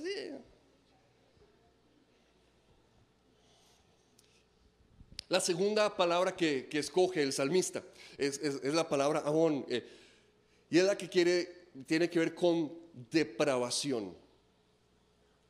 Se refiere a una depravación, a una distorsión de valores morales. O sea, cuando pecamos, la imagen de Dios en nosotros se pervierte. Cuando pecamos, empezamos a distorsionar los valores por los que debíamos vivir empezamos a vivir depravadamente, o sea, dejamos de ser nosotros. Hermano, una de las grandes mentiras que el enemigo nos quiere poner siempre es que es que el pecado lo podemos manejar y lo podemos controlar. ¿Verdad? esa es de las primeras mentiras que uno siempre que uno siempre se pone, de las primeras excusas. ¿verdad? Así como, no, no, yo tengo esto bajo control, ¿verdad? Yo lo dejo como quiera, cuando quiera. Y lo que no nos damos cuenta es que el pecado nos está deformando nos está depravando, está distorsionando quien Dios ha dicho que nosotros debíamos ser. Lo, lo, quieras o no, el pecado te está cambiando. Lo quieras o no, el pecado te está cambiando. Lo quieras o no, el pecado está transformando cosas en tu vida que, están saliéndose de lo que deberían estar alineados de acuerdo al plan de Dios. Lo querás o no, el pecado está cambiando áreas en vos. Lo quieras o no, tal vez uno no se da cuenta al inicio, pero se da cuenta hasta después que uno dice, yo no creí que fuera capaz jamás de hablarle hacia mis hijos o, a mi esposa o a mi esposo. Yo jamás me creí capaz de venir y tomar algo que no era mío. Jamás, jamás hubiera pensado que yo era capaz de eso. Jamás yo habría pensado que era capaz de hacer tal cosa. ¿Cuántas veces hemos tenido que conversar con personas que se dicen eso, que, dicen, es que yo jamás pensé que yo fuera capaz de hacer algo como esto? ¿Por qué? Porque el pecado va distorsionando. El pecado va cambiando, el pecado va transformando. El, poder del pecado cuando estamos eh, entregado solamente a ese poder del pecado, nuestra vida empieza a ser deformada, empieza a, cambiar su diseño original y ya no es el diseño que Dios nos había puesto. Por eso es que el salmista dice, el pecado está siempre delante de mí, porque el pecado es un tormento. Llega el punto donde se empieza a salir tanto de las manos y uno está ya tan embarcado, tan metido en eso, que el pecado está siempre delante de mí y me siento tan culpable. Que qué feo venir y, y, querer adorar a Dios cuando uno se está sintiendo culpable. Yo sé que a usted no le ha pasado, a mí sí me ha pasado. Yo sé que a usted jamás le ha pasado algo parecido, ¿verdad? Pero qué feo es venir y tratar de adorar a Dios y uno sentirse culpable. Y uno sentirse que, que, se le está debiendo a Dios. Y uno saber, uno saber que hay algo en su vida que, está fuera de la voluntad de Dios y que uno tiene que reaccionar y responder a eso. Porque el salmista dice, el pecado está siempre delante de mí. No, hombre, es que pereza, ¿verdad? Cuando la vida empieza a girar en torno al pecado. La fuerza del pecado es tan fuerte por, por sí misma que, que, nuestra vida empieza poco a poco a girar solo en contra, alrededor de ello. Y el pecado que yo tenía bajo control, que yo, que yo podía dejar cuando yo quisiera, que, que, era, que era algo que, pues, pues que nada más un permisillo que yo me estaba dando para no ser tan religioso, ¿verdad? Que matar la religiosidad en el nombre de Jesús, aleluya. Entonces, con ese permisillo que yo me estaba dando, de repente mi vida empieza a girar cada vez más y más y más y más y más alrededor de solo eso. Mi pecado está siempre delante de mí. Y voy para el trabajo y ahí, está mi pecado. Llega el punto donde no puedo trabajar, donde no, puedo ni siquiera producir para, para mi familia. ¿Por qué? Porque el pecado está ahí, está estorbándome. En, en momentos donde debería, ser, donde debería ser productivo, hasta en esos momentos se está metiendo en momentos donde debería acercarme a Dios, yo vengo eh, a la casa del Señor, pero mi pecado está siempre delante de mí. Trato de levantar mis manos, ay, Sí, es cierto, lo digo, guárdeme. Pues me cae un rayo por acá. Y ojalá se meta, se, meta algún ruido raro, ¿verdad? Este, el micrófono o algo así. Y uy, Padre Celestial, ya. ya se dieron cuenta, ¿verdad? el, pecado está siempre delante de mí, decía. El pecado está siempre delante de mí. Ah, cuando Dios debería ser aquel que es el centro de nuestra vida, de nuestros pensamientos, de nuestra adoración. Cuando Dios debería ser aquel que, cautiva nuestra mente, cuando su palabra debería ser lo que cautiva nuestro corazón, nosotros lo hemos cambiado por el pecado. El pecado está siempre delante de mí.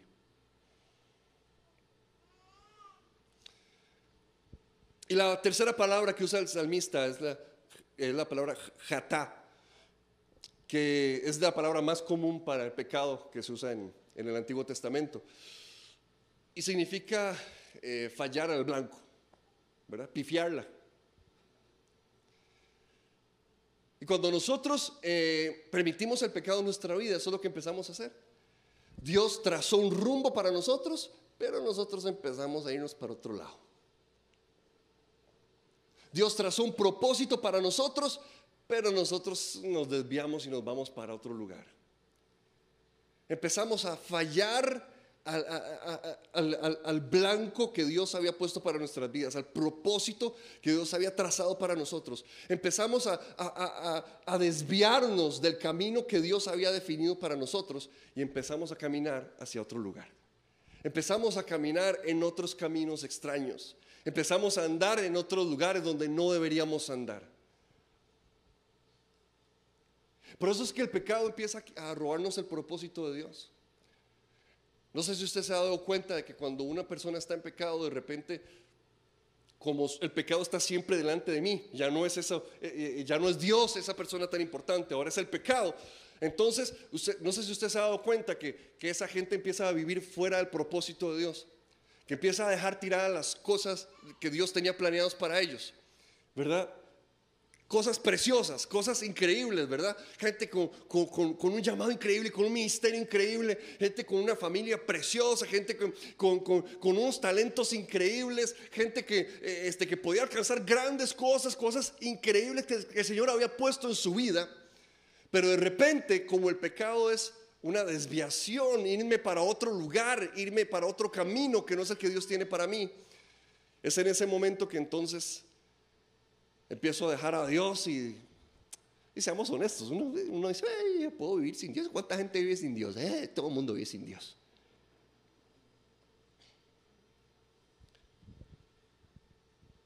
Y de repente, bueno, dejamos a quien se supone que deberíamos amar más, ¿verdad? Pero decimos, eh, todo el mundo vive sin Dios. Pero de repente empezamos a ver que nos empieza a desviar también de personas que amamos, nos empieza a desviar del propósito de Dios para nuestros hijos nos empieza a desviar del propósito de Dios para nuestro matrimonio, nos empieza a desviar del propósito de Dios para nuestros talentos, nos empieza a desviar del propósito de Dios para, para nuestras finanzas, nos empieza a desviar del, del propósito de Dios para, para nuestro ministerio, nuestro llamado, nos empieza a desviar del propósito de Dios en todas las áreas de nuestra vida. Y cuando nos damos cuenta, han pasado meses, han pasado tal vez hasta años y decimos, ¿dónde estoy? Solo he estado dando vueltas. ¿Dónde estoy? No he caminado para ningún lado. ¿Dónde estoy? Eh, me he quedado perdido en el camino. Yo debía estar en un lugar hace, hace, tres, hace tres meses, todo, todo, era tan diferente, hace seis meses, hace un año, hace dos años. Yo iba para tal lugar, todo se veía tan prometedor, todo se veía tan bien. Pero ese pecado que está siempre delante de mí, esa rebelión en contra de Dios, me empezó a desviar. Me empezó a llevar para otro lugar. Y terminé aquí, no sé ni cómo terminé acá.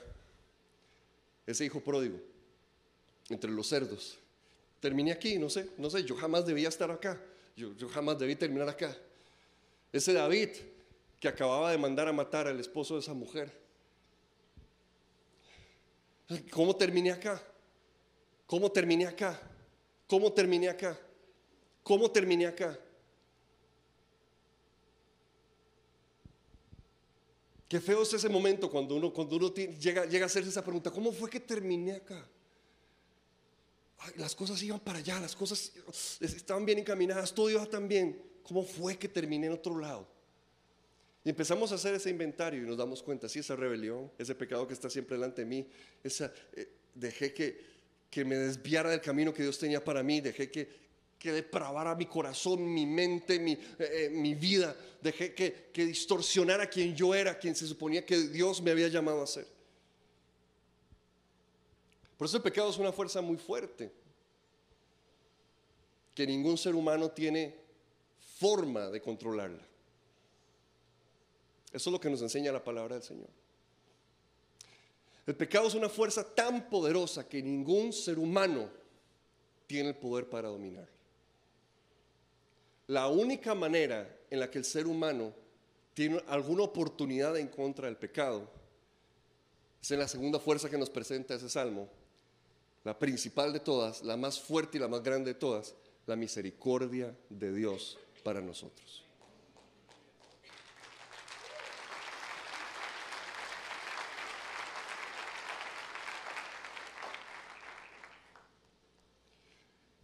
Por eso es imposible salir del pecado nosotros solos. Simplemente es demasiado fuerte. Simplemente es demasiado pesado. Simplemente es demasiado grande. Simplemente es demasiado difícil. Es demasiado complicado. Porque, eh, eh, porque no sé si usted se ha dado cuenta que, que, el pecado le complica la vida a la gente. Es, más fácil vivir en santidad, ¿verdad? Porque usted sabe que, que no tiene que andarle... ¿Qué mentira le había dicho a tal para escaparme de tal cosa? Y que no me tiene que chocar, hoy Dios guarde se encuentren porque les dije dos mentiras diferentes y que, ay Dios mío, ¿verdad? Es más complicado vivir en pecado. Vivir en santidad, vivir en integridad, facilita la, cosa, ¿verdad? Porque usted es quien es, y le cae mal a alguien, le cae mal a usted, eh, pero es por quien soy, ¿verdad? Por quien Dios me, ha hecho. No es porque ando escondiendo cosas, no es porque ando jalándome tortas, no es porque ando... Eh. El pecado jamás lo podemos dejar nosotros solos. Por eso empieza diciendo, ten misericordia de mí. En la palabra del Señor encontramos como si, pudiéramos definir ciertas fases del, convertirse a Dios. Eh, la, primera de ellas es el reconocer nuestra condición, el entender cómo estamos. Y eso es lo que está pasando en este salmo. El salmista se está reconociendo cómo está su vida. El salmista está mirando hacia adentro. Es ese momento del hijo pródigo entre los cerdos que, está diciendo, oh, ¿cómo fue que llegué acá? Dice la Biblia que volvió en sí. Es ese momento donde el profeta Natal le dice al rey David, tú eres ese hombre. Y de repente la vida de David, ¡pum!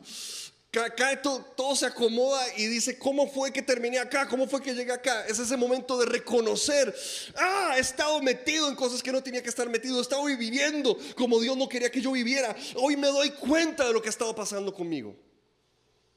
Es ese momento donde, donde reconocemos cómo está nuestra vida, donde vemos ese inventario de hasta dónde hemos llegado, de lo que ha producido el pecado en nosotros.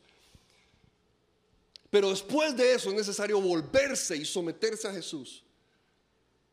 Y tercero, dejarse ser transformado por Él. Porque de nuevo nosotros por nosotros mismos no podemos hacerlo. Así que este salmista empieza diciendo, ten misericordia, oh Dios. ¿Verdad? Ese, miserere mei, Deus. Ten misericordia de mí, oh Dios. Ten misericordia de mí. Aquí el salmista está rompiendo el silencio. Porque las armas más fuertes que el enemigo tiene sobre nuestras vidas es el silencio. El salmista está rompiendo el silencio y está llegando un día delante de la presencia del Señor a decirle, ten misericordia de mí. Ese día él rompió el silencio. Había vivido tanto tiempo en silencio, con sus manos llenas de sangre inocente. Había vivido tanto tiempo en silencio eh, eh, habiendo abusado de esa mujer y que estaba ahí, quién en un cuarto en, el palacio real esperando a, tener ese bebé. Había vivido tanto tiempo en silencio, pero llegó ese día donde él rompió el silencio y en esta canción, en este poema, en esta adoración a Dios, él decide, voy a sincerarme con Dios. Porque la adoración es ese lugar donde venimos sinceros delante del Señor a decir, Señor, así es como estoy. Qué vergüenza, qué pena, qué tonto me siento. Señor, sí, sí, qué, animal que soy, la verdad. Dios, ah, no sé cómo llegué acá, no sé dónde terminé acá. Porque la adoración es ese lugar que Dios ha provisto donde nosotros podemos llegar tal y como somos y decirle, Señor, aquí estoy, ¿qué hago? No sé qué hacer. Señor, aquí estoy, me he embarcado tanto, me he metido en tantos problemas, he dejado que el pecado domine tantas áreas de mi vida. Señor, ¿qué hago? Ten misericordia de mí. Es ese, clamor de lo que está diciendo David. Solo Dios puede hacer algo. Eh, eh, eh, David no puede hacer nada. Nadie más puede ayudarle. El profeta ya, ya le marcó su pecado, pero eso es todo lo que el profeta puede hacer. Se necesita alguien más grande, se necesita alguien más fuerte, se necesita alguien mayor. Y el salmista entonces dice, ten misericordia de mí, oh Dios. Señor, ten misericordia de mí. Mira cómo estoy, abro mi corazón, me abro de par en par, ten misericordia de mí. Qué liberador es cuando rompemos el silencio. Qué liberador es ese momento donde nos sinceramos delante de Dios y decimos, Señor, mírame. Mira cómo soy. Mira lo que estaba pasando, lo que estaba viviendo, Señor. Ten misericordia de mí. Dice conforme a tu gran amor. Este es el ancla que les he estado recetando desde el primer día que empezamos ese estudio. Conforme a tu gran amor, el Geset de Dios. El pacto de fidelidad y amor inagotable de Dios. Lo que no cambia. Esa ancla que nos sostiene, pasamos por un lamento, pero nos sostiene, pasamos por el valle de sombra de muerte, pero nos sostiene, pasamos por, por, por, momentos de, de, pecado donde nosotros hemos cambiado, pero la Biblia enseña, el salmista está reconociendo, Dios no ha cambiado. Yo me moví, yo me fui, yo me solté del Señor, pero hoy me vuelvo a agarrar de esa ancla de Dios conforme a tu gran amor, a tu misericordia, tu fidelidad inagotable. Dios, tú no has cambiado. Yo sí cambié. Yo, yo dejé que el pecado me depravara. Yo dejé que el pecado me pervirtiera. Yo dejé que el pecado me desfigurara de la imagen que tú creaste en mí, Señor. Pero hoy me agarro a esa ancla. Señor, ten misericordia de mí.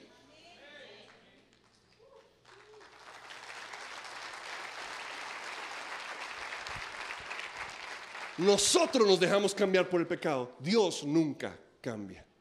Él es el mismo. Y es esa fidelidad, esa confianza en el Señor que, que está reclamando aquí el salmista.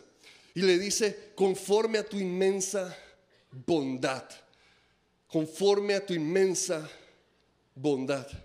Esa es una palabra muy interesante, la palabra raja. Y es, es vacilona porque en, cuando aparece en singular significa vientre, pero cuando aparece en plural significa compasión. Entonces lo que se dice es que, que es el tipo de compasión que tiene una mamá por, su, por el bebé en su vientre. Entonces le está diciendo, ten, ten conforme a tu inmensa bondad, como ese amor de una mamá por el bebé en el vientre, Dios. Como ese, ese amor de una mamá, porque lo natural, a pesar de las cosas que podamos ver hoy en día, lo natural es que una mamá ame tanto a su bebé que lo defienda de todo lo que pueda venir y lo que pueda pasar. Así que por eso es que el salmista está apelando a eso. Ten compasión de mí como, como es como una mamá que lleva un bebé en su vientre. Ten compasión de mí. Eh, eh, recibe, ten misericordia de mí como una mamá que cuida a su bebé dentro de su pancita. Señor, uy, ten compasión de mí. Te necesito. Estoy vulnerable, es lo que está diciendo. Estoy vulnerable. Yo por mí mismo no me puedo defender. El enemigo puede agarrar y bailarme. Pero Señor, tú tienes compasión de mí. Y dice los versículos del versículo 7, vamos a leer. Purifícame con hisopo y quedaré limpio. Lávame y seré más blanco que la nieve. Anúnciame gozo y alegría. Infunde gozo en esos huesos que has quebrantado. Aparta tu rostro de mis pecados y borra toda mi maldad. Crea en mí, oh Dios, un corazón limpio. Renueva la firmeza de mi espíritu. No me dejes de, no me alejes de tu presencia, ni quites de mí tu Santo Espíritu. Devuélveme la alegría de tu salvación y que un espíritu obediente me sostenga. Dice el versículo 10, crea en mí, oh Dios, ese corazón limpio. ¿Cuántas veces nuestra oración es que Dios cambie la situación que nos rodea? Pero aquí el Salmo nos está enseñando que hay momentos donde nuestra oración tiene que ser, Señor, cámbiame a mí. ¿Cuántas veces oramos pidiéndole a Dios, Señor, mis enemigos, ¿verdad? Como aprendíamos la vez pasada. Señor, lo que me han hecho otros. Señor, el mal que me ha hecho otros. Pero ahora el salmista está reconociendo que hay un mal aquí adentro. Y el salmista está diciendo, no necesito que cambies a otros. Hoy me doy cuenta que necesito que me cambies a mí. Hoy me doy cuenta que no necesito que cambies la circunstancia. No necesito que, cambies las decisiones de reyes, no necesito que cambies las decisiones de generales, no necesito que cambies las decisiones de otros. Señor, necesito urgentemente que cambies mi corazón. Aquí está el problema. Porque una, un verdadero arrepentimiento reconoce que el problema está aquí, no afuera.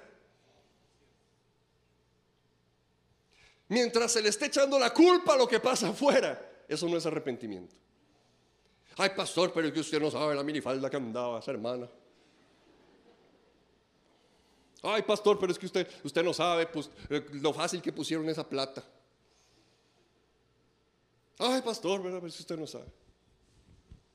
El problema no es el mundo, el mundo está como está y va a seguir estando peor. El problema es este corazón. El arrepentimiento es ese lugar donde botamos las excusas. Decimos, Dios, este es el problema. Necesito que hagas algo. Señor, no, no, no tengo más excusas, no puedo echarle la culpa a fulanito, a sutanito, no puedo echarle la culpa a otros. Es cierto, tal vez me deje influenciar, tal vez me deje cuentear, pero al fin y al cabo, Señor, este es el problema. Crea en mí, oh Dios, un corazón. Es increíble porque la palabra que se usa para crear ahí es la misma palabra que se usa en Génesis 1 uno, en el principio creó Dios los cielos y la tierra.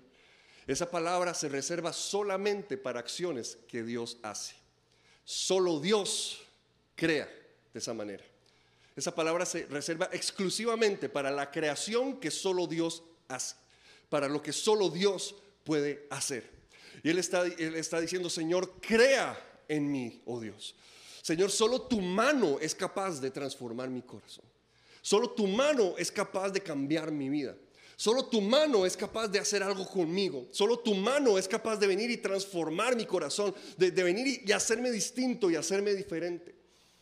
Y aún la palabra que se escoge para corazón igual, es, muy interesante, porque hay una palabra para corazón que tiene que ver con sentimientos. Y, eh, nosotros la traducimos corazón, pero en realidad lo que quiere decir es riñones o entrañas. Para, los occidentales, ¿verdad? Se les, traduce como corazón, porque es la idea que ellos tienen de sentimientos, que tenemos de sentimientos. Pero hay otra palabra que se usa para corazón en el, en el hebreo también, en, en, el Antiguo Testamento, y es la que se usa aquí, que es la palabra leb, que lo que tiene que ver es con la razón, con el intelecto. Entonces el salmista no está orando, crea en mí nuevos sentimientos más lindos hacia ti, que pueda llorar en tu presencia, aleluya.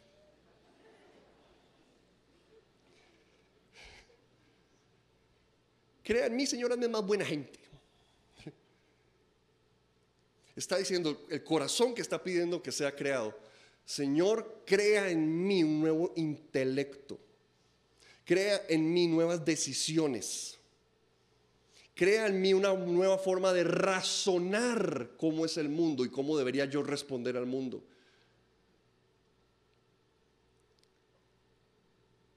Me suena como a transformar el espíritu de nuestra mente, tal vez.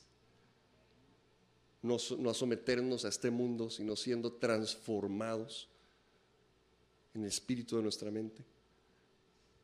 Crea en mí un nuevo razonamiento, crea en mí un nuevo intelecto, crea en mí nuevas ideas, crea en mí nuevas formas de pensar, porque cuando pecamos, pensamos como pecadores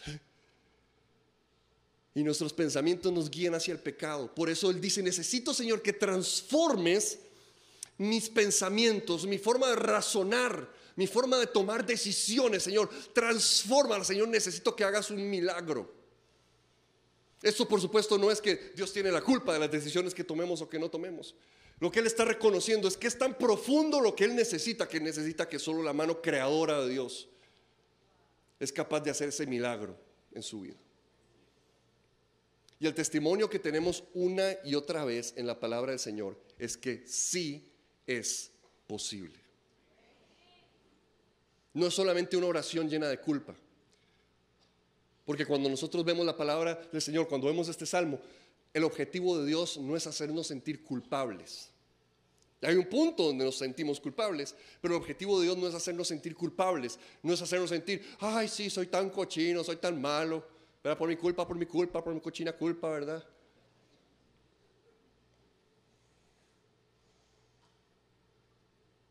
Ay, sí, Señor, ya. Soy tan malo, te he fallado tanto. el objetivo de Dios no es que lo adoren con sus culpas. Eso no es, no es el objetivo. El objetivo de Dios es santificarnos para un propósito. Porque de hecho, del versículo siguiente, el versículo 13, ahí vemos el escándalo de la gracia. El pecador se convierte en maestro. Señor, transforma mi corazón, cambia mi mente, mi razonamiento, y entonces enseñaré a los transgresores. Entonces los pecadores se volverán a ti. De pecador, alguien con un propósito de sacar a otros de su pecado también. El propósito del Señor no es hacernos sentir culpables, cochinos, buenos para nada. El propósito de Dios siempre va a ser guiarnos conforme a su voluntad a algo mejor. Encaminarnos de nuevo a ese, a ese lugar del cual nos desvió nuestro pecado, pero de repente nos volvemos a alinear con un propósito que Dios tenía para nosotros. Enseñarle a otros, que otros puedan salir de su pecado, porque, porque dicen, uy, si ese, si ese que era tan cochino pudo salir de ahí, yo de fijo puedo. si ese que se comportaba, que, que tenía esa boca tan cochina, pudo cambiar, yo también voy a poder. Si ese que era, si ese que era eh, siempre pasaba con esos problemas, este, pudo honrar todas sus deudas y pagar toda la plata que le habían robado a otros, yo también voy a poder salir, yo también voy a poder cambiar. Porque la transformación en nuestras vidas es testimonio para otros que conozcan del Señor, del poder del Señor. Dios no está buscando que te sientas culpable. Dios está buscando rescatarte para hacerte útil de nuevo para su reino y su presencia, para su voluntad, cumplir su voluntad sobre tu vida. Voy a pedir al Ministerio de Alabanza que pueda pasar aquí adelante.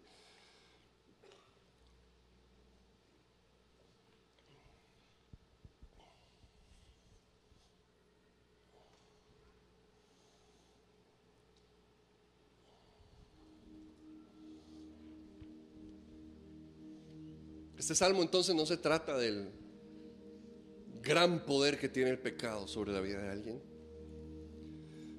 Es un testimonio del gran poder que tiene la misericordia de Dios sobre aquel que la deja actuar sobre su vida. La misericordia de Dios es tan increíble, es tan grande, es tan poderosa. El amor de Dios es tan fuerte, tan, tan, tan, salvaje, tan, tan potente conforme a tu gran amor, a tu gran misericordia, conforme a ese amor inagotable, a esa fidelidad que nada ni nadie la puede cambiar, Señor. Ten misericordia de mí, eso es lo que necesito, Señor, eso es lo que necesito. Tu misericordia, es lo que necesito, es ese amor, Señor, que, que no, no me lo puedo ganar, yo no me lo puedo merecer, yo no podría hacer nada, Señor, pero a eso estoy apelando en medio del punto más bajo o más vergonzoso de mi vida. Eso es a lo que estoy clamando, Señor, en esta noche, Señor, conforme a tu misericordia.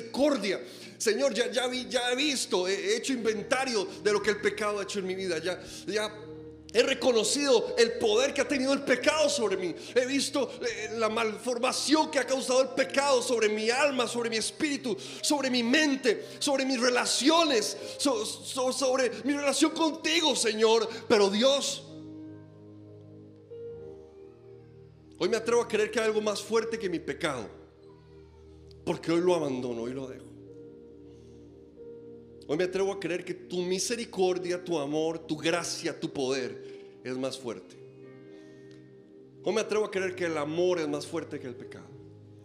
Hoy me atrevo a creer que la misericordia, la gracia, la fidelidad de Dios es más fuerte que mi rebelión contra Dios. Hoy me atrevo a creer, Señor, que así como hiciste el milagro tan grande de crear el mundo, puedes hacer el milagro tan grande de crear en mí un nuevo corazón, una nueva forma de pensar, de razonar, una nueva forma de vivir, una nueva forma de, decidir, una nueva forma de actuar. No me atrevo a creer, Señor, que hay un amor tan poderoso y tan grande que puede transformar mi vida radicalmente. Esta, adoración, esta canción que está componiendo el salmista, de eso se trata. Hay un amor tan grande y tan poderoso que, que el pecado no puede encontrar. Hay un amor tan grande y tan poderoso que no importa lo depravado que te haya vuelto el pecado, no importa lo mucho que haya querido deformar tu vida ese pecado, Dios puede crear algo nuevo. Dios puede restaurar. Si alguno está en Cristo, es una nueva creación, las cosas viejas han pasado y aquí todas son hechas nuevas. Crea en mí, oh Dios. Contra ti, solo contra ti he pecado. Me he revelado en contra tuya. No solo le mentí a esa persona, me revelé a ti, Señor. No solo tomé algo de alguien más, me he revelado en contra del Rey de Reyes y el Señor de Señores. Y no puedo echarle la culpa a cosas afuera. No puedo culpar a lo que esté sucediendo alrededor. Señor, tengo que reconocer que el problema es lo que está aquí adentro. Y hoy con toda humildad de corazón vengo, Señor, delante de ti a decirte que me arrepiento y que estoy desesperado por misericordia. Estoy desesperado por tu amor, Señor. Ah, vuélveme el gozo de tu salvación, Señor, porque ya no puedo ni disfrutar venir a congregarme, ya no puedo ni disfrutar los momentos que antes me llenaban tanto, ya no los disfruto porque me siento tan culpable. Mi pecado está siempre delante de mí. No puedo disfrutar a mis hijos o a mi esposo o a mi esposa porque mi pecado está siempre delante de mí. No puedo disfrutar del trabajo que tengo porque mi pecado está siempre delante de mí. Es más, ni siquiera puedo encontrar trabajo, pero no ha sido por ninguna situación de nadie más. Es, ha sido porque mi pecado ha estado siempre delante de mí. He estado invirtiendo mi tiempo, en, mis fuerzas en otras cosas que no debía haber hecho. Mi pecado está siempre delante de mí y estoy tan harto de ello. ¿Habrá algo más poderoso que esto? ¿Habrá algo más fuerte que esto? ¿Habrá alguien más grande que esto? Habrá alguien más fuerte. Señor, hoy con sinceridad de corazón venimos, Señor, presentando nuestras vidas delante tuyo.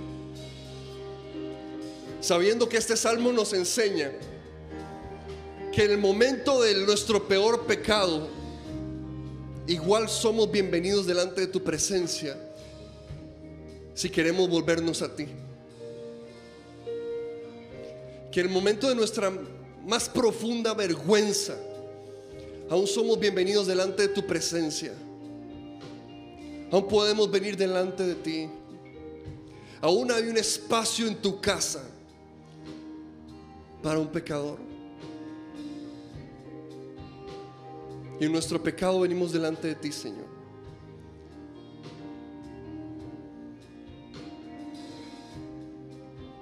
En nuestro pecado venimos en un momento de adoración como lo hizo este salmista ese día. A decir, tiene que haber algo más fuerte, tiene que haber alguien más grande, tiene que haber algo más poderoso.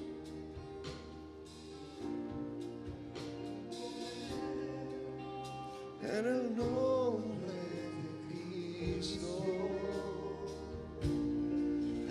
robar.